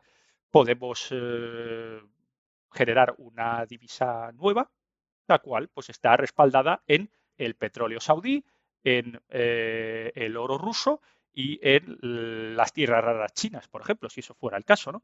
Entonces, eso es un futuro que, que puede estar ahí. Interesante, un buen melón este. Y con esto, de una hiperinflación de inicios de, de primer cuarto del siglo XX, a otra que aunque conozco mucho la gráfica, porque esos billetes me los sé y para los bitcoiners son, son muy comunes verlos mucho por Twitter, pero no lo emplazo ni el por qué ni cómo pasó. Y sé que tú tienes un testimonio de primera mano de todo esto. Sí, sí, yo estuve en Zimbabue, estuve en Zimbabue en esa, en esa época. En esa época vivía en el sur de África y, sí que tengo mucho contacto con, con eso, ¿no? A ver, ¿qué, ocurrió? Eh, todo esto empieza un poco con eh, lo que se denomina land reform, es la, reforma de las tierras. Digamos, un fenómeno que ocurre eh, o que ocurrió en Zimbabue y que es un melón que todavía está por abrir en Sudáfrica, más o menos, pero que ocurrió de manera rápida en, en Zimbabue, que significa que básicamente las eh, tribus que originalmente tenían las tierras, originalmente, eh, vamos a llamar, eh, históricamente, ancestralmente tenían las tierras, pues claro, con el beneplácito de la legislación gubernamental, se apropiaron de las granjas que tenían los granjeros blancos en Zimbabue, pero que llevaban los granjeros blancos también 200 años. Lo que pasa es que esto es todo, por eso es tan delicado el tema porque claro, no es que haya llegado yo y la, no, es que esta tierra también fue de mi bisabuelo. O sea, es decir, eh, ahí hay mucho eh, de, lo que, de lo que hablar. El caso es que por el decreto número 33, el, el presidente entonces, Robert Mugabe, pues decretó que las tierras, eh, la propiedad de las tierras de labor, de cultivo, pues se abrían. Entonces, prácticamente todos los trabajadores tomaron las tierras en las que trabajaban eh, los eh, granjeros blancos fueron invitados a marcharse, y lo digo invitados de una manera muy fina, porque algunos no fueron tan invitados, sino que hubo, sangre de por medio, hubo problemas graves. Mm, la situación en ese momento es que Zimbabue lo llamaban el granero de África, es decir, era uno de los mayores exportadores de grano y de, agricultura eh, y ganadería de todo, de todo, alimentaba prácticamente a todo África y, y bueno, pues pues esto será la situación de partida. ¿Qué pasó? Que evidentemente eh, ciudadanos que tomaron las, las granjas al asalto, pues eh, no tenían mucha idea de cómo llevar una granja a una explotación profesional. Entonces, eh, lo que ocurrió es que los ingresos del país y, la producción cayó pues tranquilamente un 90% de un año a otro. ¿Y qué ocurrió? Pues eso, que si el país deja de exportar y deja también de, de, facilitar, digamos, alimento a, casa, ¿no? pues evidentemente las divisas no entran y tienes problemas para los pagos del Fondo Monetario Internacional. Entonces, ¿qué o de nuevo otra vez? Debo dinero fuera, que es lo que hago, mismo efecto que eh, la República de Weimar empieza a imprimir para pagar eh, las deudas de, pues eso, de, Fondo Monetario Internacional que apretaban tanto como o más que los franceses, los belgas y, los británicos a Alemania en, el año 20. ¿no? Entonces, pues claro, esto se transforma en eh, de nuevo otra vez la misma, la misma pelota, eh, la misma bola de nieve que cae por la ladera y cada vez se va haciendo más y más y más grande. Sí es verdad que hay una diferencia con, con la, digamos, la República de Weimar haciendo la traslación y es que en el caso de Zimbabue, muy afortunadamente, no había carestía de alimentos. ¿Vale? Er, eran, digamos, eh, dos efectos distintos. En Alemania, en la República de Weimar, sí la había, Sin embargo, especialmente en las grandes ciudades, sin embargo, en Zimbabue nunca faltó comida. ¿Por qué? Porque pasas, siendo el granero de África, no pasas del 100% al 10%, pero el 10% te da para alimentar a la, a la población y te da para alimentar a la población bien. Es decir, nadie pasaba hambre. Yo cuando estuve allí en esas épocas mm, era, era muy curioso. Nadie te pedía para comer, porque ellos la parte alimentaria la tenían asegurada. Sí te pedían producto manufacturado del cual no eran capaz de, eh, de, tener acceso. Es decir, a mí ha sido yo creo de los pocos sitios en el mundo en el cual en vez de pedirme 5 dólares, me pedía las chanclas porque es que eh, en ese momento, esto ya son eh, historias de, la abuela, ¿no? O sea, de, historietas reales, ¿no? ¿no? No había chanclas. O sea, no podían importar, el país no podía importar chanclas, entonces no había chanclas, no había camisetas. O sea, no había camisetas, hablo de los camisetas normales, ¿eh? O sea, no estamos hablando de, tal. Entonces la gente te pedía por la calle las chanclas y las camisetas. No te pedía 5 dólares, porque con 5 dólares tú le das 5 dólares y qué, si no había camisetas, si no había chanclas para comprar. Entonces, incluso una divisa fuerte no tenía acceso a comprar nada porque al país no llegaba nada. Entonces te, daba igual, ¿no? Era, era muy curioso. Esta es una, eh, frase que me dijo eh, Peter, le mando un saludo. Hice un post sobre la inflación vivida en Venezuela y cómo prepararnos a una, posible inflación que, bueno, hemos acabado viendo en, 10% y demás, ¿no? Y, decía que en, en situaciones de hiperinflación el dinero no te sirve para nada. Porque da igual que tengas dinero, porque lo importante es tener la despensa llena y, pues yo qué sé, pues si necesitas pañales, pues pañales, ¿no? Porque puede ser que tengas dinero y tengas dólares, que digamos que no están susceptibles a esa hiperinflación loca, pero que no los puedas gastar porque no haya lo que quieres comprar. lo que quieras, exactamente. Y, eso es exactamente lo que pasaba, lo que pasaba en Zimbabue. Aparte llamaba un montón la atención para la gente que hemos, eh, hemos dado muchas vueltas por África. Zimbabue es un país con unas elevadísimas cotas de educación. Zimbabue eh, viene de, eh, o sea, que la antigua Rhodesia eh, era, una colonia británica y entonces la educación, el sistema de educación británico lo han llevado siempre muy, muy al extremo. Y, bueno, la verdad es que siempre la calidad de educación y de, y de preparación de la gente, y estoy hablando no hablo de grandes empresarios o clases medias altas, sino incluso a niveles muy, muy básicos, la educación es muy elevada. Entonces, la manera como hablan inglés y cómo se dirigen a ti, gente prácticamente que, que pues eso, de, eh, sin techos, eh, llama muchísimo la atención. Eso es una cosa que, que, llama poderosamente y, y, que eres capaz de decir cuando esta persona es de Zimbabue, simplemente por la manera de expresarse y por, por el, cómo usa el inglés. Entonces era muy curioso cuando te decían en inglés prácticamente británico y la manera, los giros y tal, por favor, si cuando termines de usar tu camiseta, si no te importa, me podrías, me la podrías regalar y tal, y no sé qué, no sé cuánto, ¿no? Era, la verdad es que era, increíble, ¿no? Eh, cómo, podía ocurrir una cosa de estas. Eh, en el día a día, evidentemente, eh, el dólar, esos billetes famosos de trillón de dólares no servían de nada y estaban como y esto sí que es gracioso, como souvenirs. O sea, ni siquiera tampoco como souvenirs, pero realmente yo recuerdo a un taxista al cual, pues hombre, ahí se funcionaba, en los intercambios funcionaban los eh, dólares, funcionaban los rands, los euros no funcionaban casi nada, prácticamente eran dólares y rands sudafricanos, ¿no? Eh, que eran las dos monedas, digamos, dólares que es internacional y el rand sudafricano por temas de vecindad. ¿no? Entonces, pues básicamente yo recuerdo que mis eh, trillones de dólares zimbabuenses se los compré al taxista que, bueno, se los preocupé al taxista, porque él, llevaba un fajo y, le digo, oye, pero ¿y eso lo vendes y tal? Y, dice, sí, y digo, oye, pues dame uno de cada color. Y dice, ¿cuánto me das? Y digo, no sé, te doy un billete de 5 dólares y me das 6 o 7, ¿sabes? O sea, fue una cosa esta, pero sí, asegúrate que me dé uno de cada color para tener uno diferente, ¿no? O sea, yo pidiéndole, ¿no? Dice, pero por favor, que no me des el más arrugado de todos, a ver, enséñame. Y entonces, o sea, era, era curiosísimo, ¿no? Cómo, cómo funcionaba. O sea, realmente no tenía absolutamente ningún valor, ni para ellos, ni para afuera, ¿no? Todo funcionaba con rands, con dólares, y luego, pues con, con trueque, ¿no? A los momentos claves, pues era, funcionaba con, trueques, porque llega a unos puntos en los cuales, eh, desgraciadamente, hay gente, como comentas, que no tiene acceso a dólares, no tiene acceso a rands, eh, y, eso también le ocurrió un poquito en, en la República Weimar que funcionaron los trueques, incluso varias regiones de Alemania tuvieron que hacer unos tickets para, para validar trueques. O sea, no como dinero oficial, pero sí para facilitar el trueque entre la población. Muy interesantes todas estas situaciones porque te llevan a pensar en cómo empezó todo, ¿no? Y mm, creo que aquí hay diferentes teorías, ¿no? De que fue primero el trueque.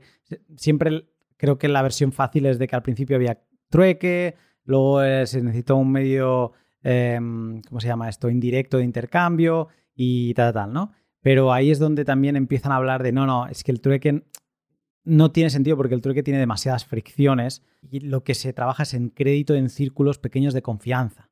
¿no? Y es un trueque, pero es un trueque al final basado en crédito porque no puedes encontrarte en un momento, mira, yo es que tengo peras, yo tengo manzana, ah, bueno, pues venga, tal. No, porque no es tan igual el intercambio, no es tan fácil encontrar el equilibrio. Entonces, eh, eh, es muy interesante en estos momentos y también conecta con otra cosa que hablábamos, ¿no? Cuando mencionabas la ceca de, Guatemala, el pensar en el dinero como un instrumento que, es necesario, ¿no? Como una herramienta necesaria para, como un engrasador de los intercambios. Entonces, si no hay porque no tienes acceso a dólares, porque donde vives no hay RANs, el dólar zimbabuense es papel mojado, por lo tanto es que nadie lo quiere y por lo tanto no, no tienes un instrumento que se produzca a nivel nacional que sea útil para ello, entonces, ¿qué te queda? Es que te queda el trueque y te queda el, crédito. el crédito del, en basado en confianza. Y el crédito en confianza te, obliga a cerrarte en círculos cercanos. En, aquí hablaríamos del número de, de Dunbar, ¿no? Este, de cuánta gente puedes llegar a conocer. O sea, ahí es donde rompes el mercado, que es un instrumento maravilloso para facilitar el intercambio, lo rompes y es, pues bueno, un poco la línea argumental de este podcast que llevamos viendo todo el rato. De, que te lo preguntaba antes, ¿no? De, cómo, cómo hilarías todas estas monedas. Y me has dicho, hombre, pues muy fácil. Es la historia de cómo la manipulación monetaria lleva al caos. Y en estos casos de hiperinflación donde ya no te agarras a nada, y la gente no toca dinero duro, pues entonces ahí es donde impunemente el que está arriba puede hacer lo que le da la real gana y pasa lo que pasa. ¿no? O sea, es, el, todo lo que hemos llegado, lo que llevamos viendo, que en Roma tardaban siglos en, consolidarse el, caos, pues aquí hemos visto que en, menos de un año que un país se vuelva loco. Así es. Y, es de nuevo, eh, siempre, siempre basado en lo mismo. En la perversión del libre mercado, como por ejemplo el caso más fácil es, Zimbabue, ¿no? O sea, el, eh, digamos que la propiedad privada deja de existir porque ya no es tuyo, o sea, por ley, ya empieza a ser de otros y, de otros, digamos, dirigido, ¿no? en las cuales pues eh, los ciudadanos unos tienen más derechos que otros, en este caso la gente o los ciudadanos que tomaban al asalto las granjas podían hacerlo de manera impune y si mataban a alguien, pues mala suerte. Y, o bien, por el otro lado, ¿no? por eh, dramas eh, importantísimos que vienen de, pues eso, de guerras, de penalizaciones y sobre todo de deuda. ¿no? Porque, claro, las guerras es lo que conlleva es la deuda. Aparte de, pérdidas humanas y materiales pues, irreemplazables, vienen el me la debes. Y ese es el caso de, de la República de Weimar. Entonces, tanto en el ataque al libre mercado que produce deuda como la guerra que pierdes que produce deuda, estos dos efectos se, pues eso, lo que hemos comentado, ¿no? Se aunan en lo que es deuda. Entonces, eh, yo creo que es uno de los eh, elementos más peligrosos que, hay, ¿no? Y donde eh, tanto Bitcoin, que no es deuda de nadie, como el oro, que no es deuda de nadie, pueden mantener el tipo en, en, cualquiera de estos escenarios. ¿Cómo está Zimbabue, Zimbabue ahora? Bueno, desde luego ha mejorado porque se dieron cuenta del error, de un error, de ese error de cálculo. Eh, fue brutal. De hecho, pues, muchísimos granjeros se fueron a, Mozambique que les acogieron en, Mozambique con los brazos abiertos a, los, a los zimbabuenses, ¿no? Y claro, les regalaron prácticamente tierras. Es decir, oye, mira, que tu casa no te quieren, no te preocupes. Yo, tú me pones aquí una granja porque obviamente dices, ah, pues ponte una granja y ya está. No, no. Estás hablando de explotaciones que hace falta saber mucho, hace falta saber, pues eso, de, siembra, hace falta saber de barbechos, hace falta saber de maquinaria, hace falta saber de un montón de cosas para sacar un rendimiento eh, adecuado a la tierra, ¿no? Cosa, esa expertise, ese know-how, esa manera de hacer las cosas, evidentemente, por ejemplo, en Mozambique, pues no, tenían esa tradición, ¿no? Los portugueses se fueron un montón de años antes y no tenían ese, ¿no? dices, voy de un montón de tierras en el norte eh, totalmente sin usar, oye, os la regalo entonces me empleáis a tanta gente, etcétera, etcétera, por supuesto, con las condiciones justas. Entonces los zimbabweses fueron. ¿Qué pasa? Que el gobierno de Zimbabue se dio cuenta del error eh, de cálculo que tuvieron y bueno, pues eh, desde hace unos años se está intentando que vuelvan, ¿no? Los que se fueron que vuelvan, oye, mira, para sé qué, claro, no, no se fía. Me había confundido. Eh, exactamente, que me he confundido un poco, que tal vez, que no sé qué, que no sé cuánto, patatín, patatán. ¿Qué pasa? Que la verdad es que siguen con, con, ah, con temas de, graves de inflación, porque eso no, no, se cambia, o sea, sin tener los niveles de exportación que llegaron a tener, por ejemplo, a principios de los 90 o a mediados de los 90, y pues, pues evidentemente sigue siendo un país con muchísimas dificultades. De hecho, hace no demasiado para intentar que la población volviera o intentar proteger a la población de, esta, de estas inflaciones, que yo creo están en, dos dígitos ya desde hace muchos años eh, acumulativa. No hablo de la hiperinflación de 2006, 2007, 2008, 2009, ya hablo mucho más reciente, ¿no? Siguen con inflaciones de dos, de dos dígitos. Pues lo que han hecho ha sido sacar una moneda de oro Qué, curioso, ¿eh? una moneda de oro ¿eh? de Zimbabue, que yo no la he visto a la venta en Europa, pero que estar está y el, anuncio público del gobierno es para que la, los ciudadanos puedan protegerse de la inflación que nosotros no podemos controlar. Básicamente viene a decir eso. Qué curioso que son los gobernantes los primeros que quieren apartarse del oro y cómo vuelven a él para intentar recuperar la estabilidad. O sea, se van para estafar a sus ciudadanos, como vimos que sucedía con este rey y los ocho escudos españoles, para estafar literalmente a los ciudadanos, y cómo vuelven ¿no? a agarrarse, en el caso de, Zimbabue, a algo duro, a algo real, algo de tocar, como a ti te gusta decir, para intentar traer estabilidad.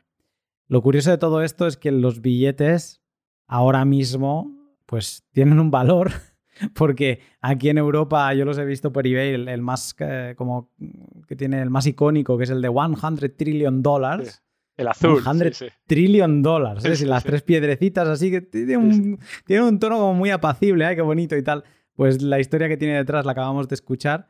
Pues este creo que está rondado los 100 euros. Eh, lo miré a lo mejor hace un año, dos años y, y tiene como, es bastante conocidillo. Incluso había un banco bitcoiner en Estados Unidos que a sus clientes, creo que era River Financial, que a sus clientes, cuando se daban de alta, les enviaban una carta de bienvenida y dentro llevaban un billete zimbabuense. Ah, o comprarían una caja llena de billetes y lo aprovechaban. No eran los de 100 trillions, eran de 10 trillions o whatever, pero eh, era, era curioso la anécdota. O sea, tienen ese, eh, para el bitcoiner es como, mira, en Bitcoin esto no pasa, no, no puede pasar. Y entiendo que en el oro estamos en, lo mismo, A menos que el meteorito este que han descubierto que va a venir en el 2085. bueno, que, que, descubren cada cuatro años, porque es graciosísimo, ¿eh? descubren, o una mina en, Uganda que va a hacer cosas, bueno, esta es vida que es, pues eso, pues supongo que será las mismas noticias con las que se desayunan los bitcoins todos los días. Alguien ha encontrado la manera de romper el código y tal, y no sé qué. Bueno, ese tipo de cosas que, bueno, que, que estar ahí, pero... A nosotros es que contamina. ¿no? Ah, que contamina, vale, vale. ahora cada vez contamina más que no sé qué otro país. O sea, ah, es, como el, ataque. Sí. Por cierto, ¿puedo em, comentarte? ¿Puedo curiosidad? Sí, claro. No sé, claro. No, sé, no sé dónde tengo mis billetes de trillion dólares. O sea, los guardé en su momento en algún libro, en la, en la biblioteca de mi casa. Algún día me aparecerán después de 15, 20 años, no sé, abriré un libro y diga, anda, los billetes, no los tengo controlados. O sea, los tengo, obviamente, pero no sé dónde si pagaste 5 dólares por unos cuantos, la revaluación que has tenido ahí quizás supera la del oro, ¿eh? Pues seguramente, ya te digo yo que sí, seguramente. ¿Quién dijo que el fiat money no era una buena inversión? No eh? Exactamente. Pues a lo mejor tienes que estirar de algún contacto que te quede por ahí, por el país, no sé si te queda alguno, y a lo mejor que nos envíe una caja eh, porque aquí tiene, podemos hacer arbitraje, como hacían con la plata y los duros sevillanos. Eh, Dragón, Muchísimas gracias. Oye, pues eh, un placer eh, hablar, me lo he pasado en grande, como siempre que, vengo a tu, a tu madriguera, ¿eh? me lo paso en grande y nada, pues un, auténtico placer y cuando quieras. lo mismo te digo, ya sabes que a servir y muchas gracias por todos, por, por el trato durante estos meses que llevamos hablando y es fascinante. Recomiendo de nuevo a todo el mundo que no te siga ya, me parecería sorprendente, pues que te siga, porque es interesante. Em, van a, van a seguir a un bitcoiner que no es bitcoiner, eh, porque hablamos de lo mismo, que si Agenda 2030, que si los gobiernos, la inflación, la impresión, el tocar, que para el bitcoiner sería el hodl, y el custodiar sus bitcoins. O sea, van, a ver a, van a conocer a un bitcoiner que habla de temas súper interesantes y que tiene un canal que, de verdad, no es por pelotismo, pero es que, mm, ostras, mm, no te pongas la tele que no sirve para nada. Ponte un vídeo de Dani que te va a contar cualquier cosa en la que él ha estado en temas energéticos, temas de, metales y de monedas y, y te vas a llevar conocimiento que en la tele no te va a dar.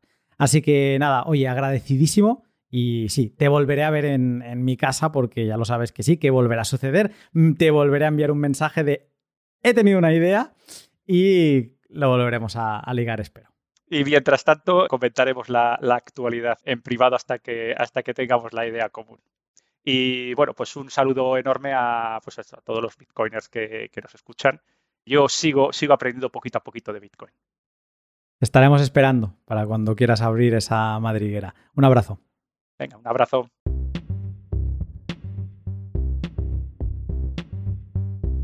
Y hasta aquí el podcast, que mm, ha sido posible pues gracias a la emoción que siente Dragón por lo que hace y porque cuando le tiro algún mensajito así con un poco de chicha, siempre remata gol. Y eso es lo que me viene haciendo en las conversaciones privadas que vamos teniendo en estos meses y es esta idea, ¿no? Que surgió de esta charla con Ricardo Pérez Marco, pues me pareció interesante poderla charlar con él en un podcast y sí, sí, se animó y en cuestión de tres semanas estábamos sentados y, grabando. Así que le mando un abrazo y le agradezco muchísimo la pasión y el trabajo que le pone, ¿no? Porque al final es, es un material para un podcast que no es suyo, pero sé que hace los deberes, sé que se sienta, que se lo prepara y esto es de agradecer porque, bueno, no siempre es así. Así que un abrazo, dragón, si me escuchas. Y también quiero agradecer mucho este pod, pues a, aparte de mis sponsors, a mis otros sponsors, a los sponsors particulares. Hablaré ahora de los que me apoyáis por valor por valor de Enlightning, ¿vale? Pero antes le quiero mandar un abrazo enorme a todos mis Patreon que se han unido últimamente unos 5 o 6 em, y eso me encanta. No sé si ha sido a consecuencia del pod que grabé en Capital con Joan Tubao, pero bueno, oye, bienvenidos todos. A todos os voy enviando un mensaje siempre que os unís. Lo escribo yo, ¿vale? Sí que os pongo algunos links y esto es un control C, control V, los links, pero el saludo y demás y saber que estáis ahí, pues lo hago yo. No es, a, veces me dicen, no sé si es automatizado. Digo, no, no, aquí no, que esto es un one man, one man show. Em, entonces, eh, muchas gracias por ello. Y eso, gracias a vosotros, de verdad no lo sabéis cuánto, pues puedo seguir haciendo todo lo que me gusta hacer. Y aparte, yo en Patreon es una plataforma que, aunque no me acaba de convencer las comisiones que puede tener o... Eh, mira, que sean fiat em, em, me empieza a dar igual. Eh, no me gusta que a veces exijan datos personales. A veces hay alguno que se ha escaqueado sin ponerlos. Pero a veces pueden bloquear la cuenta y demás. Pero eso es lo único que me molesta. Por la parte del fiat, bueno, mira, es una manera de desprenderse de, mal dinero, así que ni tan mal. Y, mm, pero lo que me gusta de Patreon, y eso sí lo reconozco que está muy bien, es la plataforma que tienen. Que me permiten publicar contenido como Dios manda, eh, tener artículos o una guía que tengo para gente que empieza con 11 artículos explicando cómo funciona Bitcoin, ¿no? cuáles son sus partes, cómo funciona el Proof of Work, qué narices el ajuste de dificultad y con ejemplos muy para todo el mundo, ¿no? Eh, creo que ha tenido bastante éxito. Y pues cosas así me lo permite una plataforma que me guarda bien el contenido y que me permite liberarlo pues eh, para eso, ¿no? Para las personas que me aportan valor. Entonces, eh, muchas gracias por ello. Si no conoces mi Patreon, te animo a que le eches un vistazo. Lo llevo manteniendo desde inicio de 2020 y en él encontrarás pues mil cosas, ¿no? Desde podcasts exclusivos hasta artículos que solo están publicados ahí sobre criptografía. Bueno, vas a poder seguir mm, embarrándote en todas estas cosas que nos gustan. Así que muchas gracias a todos por, por ello.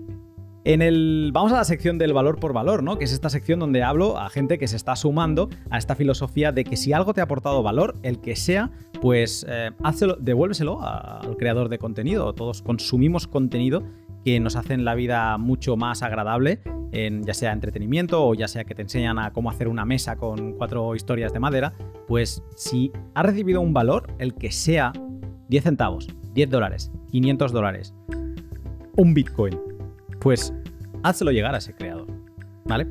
Entonces, ya desde, o sea, desde este momento agradezco a todos porque esta semana ha sido una locura la, la de bus que he recibido, seguramente muy influenciado por el tema del último pod que trataba de todo esto pero he recibido bus de Nitram 1419, Matías 149, Dogbull, Merovingio, Carlos Maslatosh, Carloshi Maslato, ya lo diré, ¿eh? Carloshi Maslamoto, ahora, Panascripto, Kiros00, Noticias, alguien que tiene de nick, Noticias, eh, Mignánimo, solobitcoin.info, ahí, un, abrazo. Beatmaker, eh, Dr. Jones Klaus, que por cierto, mm, sobre lo que me preguntas en tu bus, pues casi que lo he contestado en, esta explicación de Patreon que he hecho. Moritz, Libertatis, eh, Mikiton, Gux, 140, JM Funes Arjona, Darthcoin, Mr. Rabbit Hodl, Smugger, Maxi, Cryptostorm, Solenoist, HP Guy 1PT, Molford 3, Kepaz, Guts, Leocluk, a quien espero saludar en la BitConf, y Lap, con dos Bs. Os lo digo de verdad, los mensajes que me enviáis hacen estremecer el alma. Me quedo sin palabras y em, se me eriza la piel en muchos de ellos. No lo digo por decir, o sea, de verdad, me quedo tonto leyéndolos y no sé si sabré devolveros el cariño que me enviáis por los bus y los mensajes privados. Em, tengo algunos por contestar, los he leído, sobre todo en Twitter, tengo como 4 o 5 que los he leído, pero estoy pendiente de encontrar un momento, quizá ahora que voy a tomar aviones, a ver si me puedo sentar un momento y ir contestando.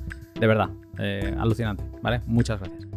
Y luego, el top 5 de contributors, de, desde finales de septiembre lo sigue liderando, como no, Entropy, ¿vale? Con 68.700 sats, no para este, es un animal, es de los míos, 50 sats por minuto en, streaming.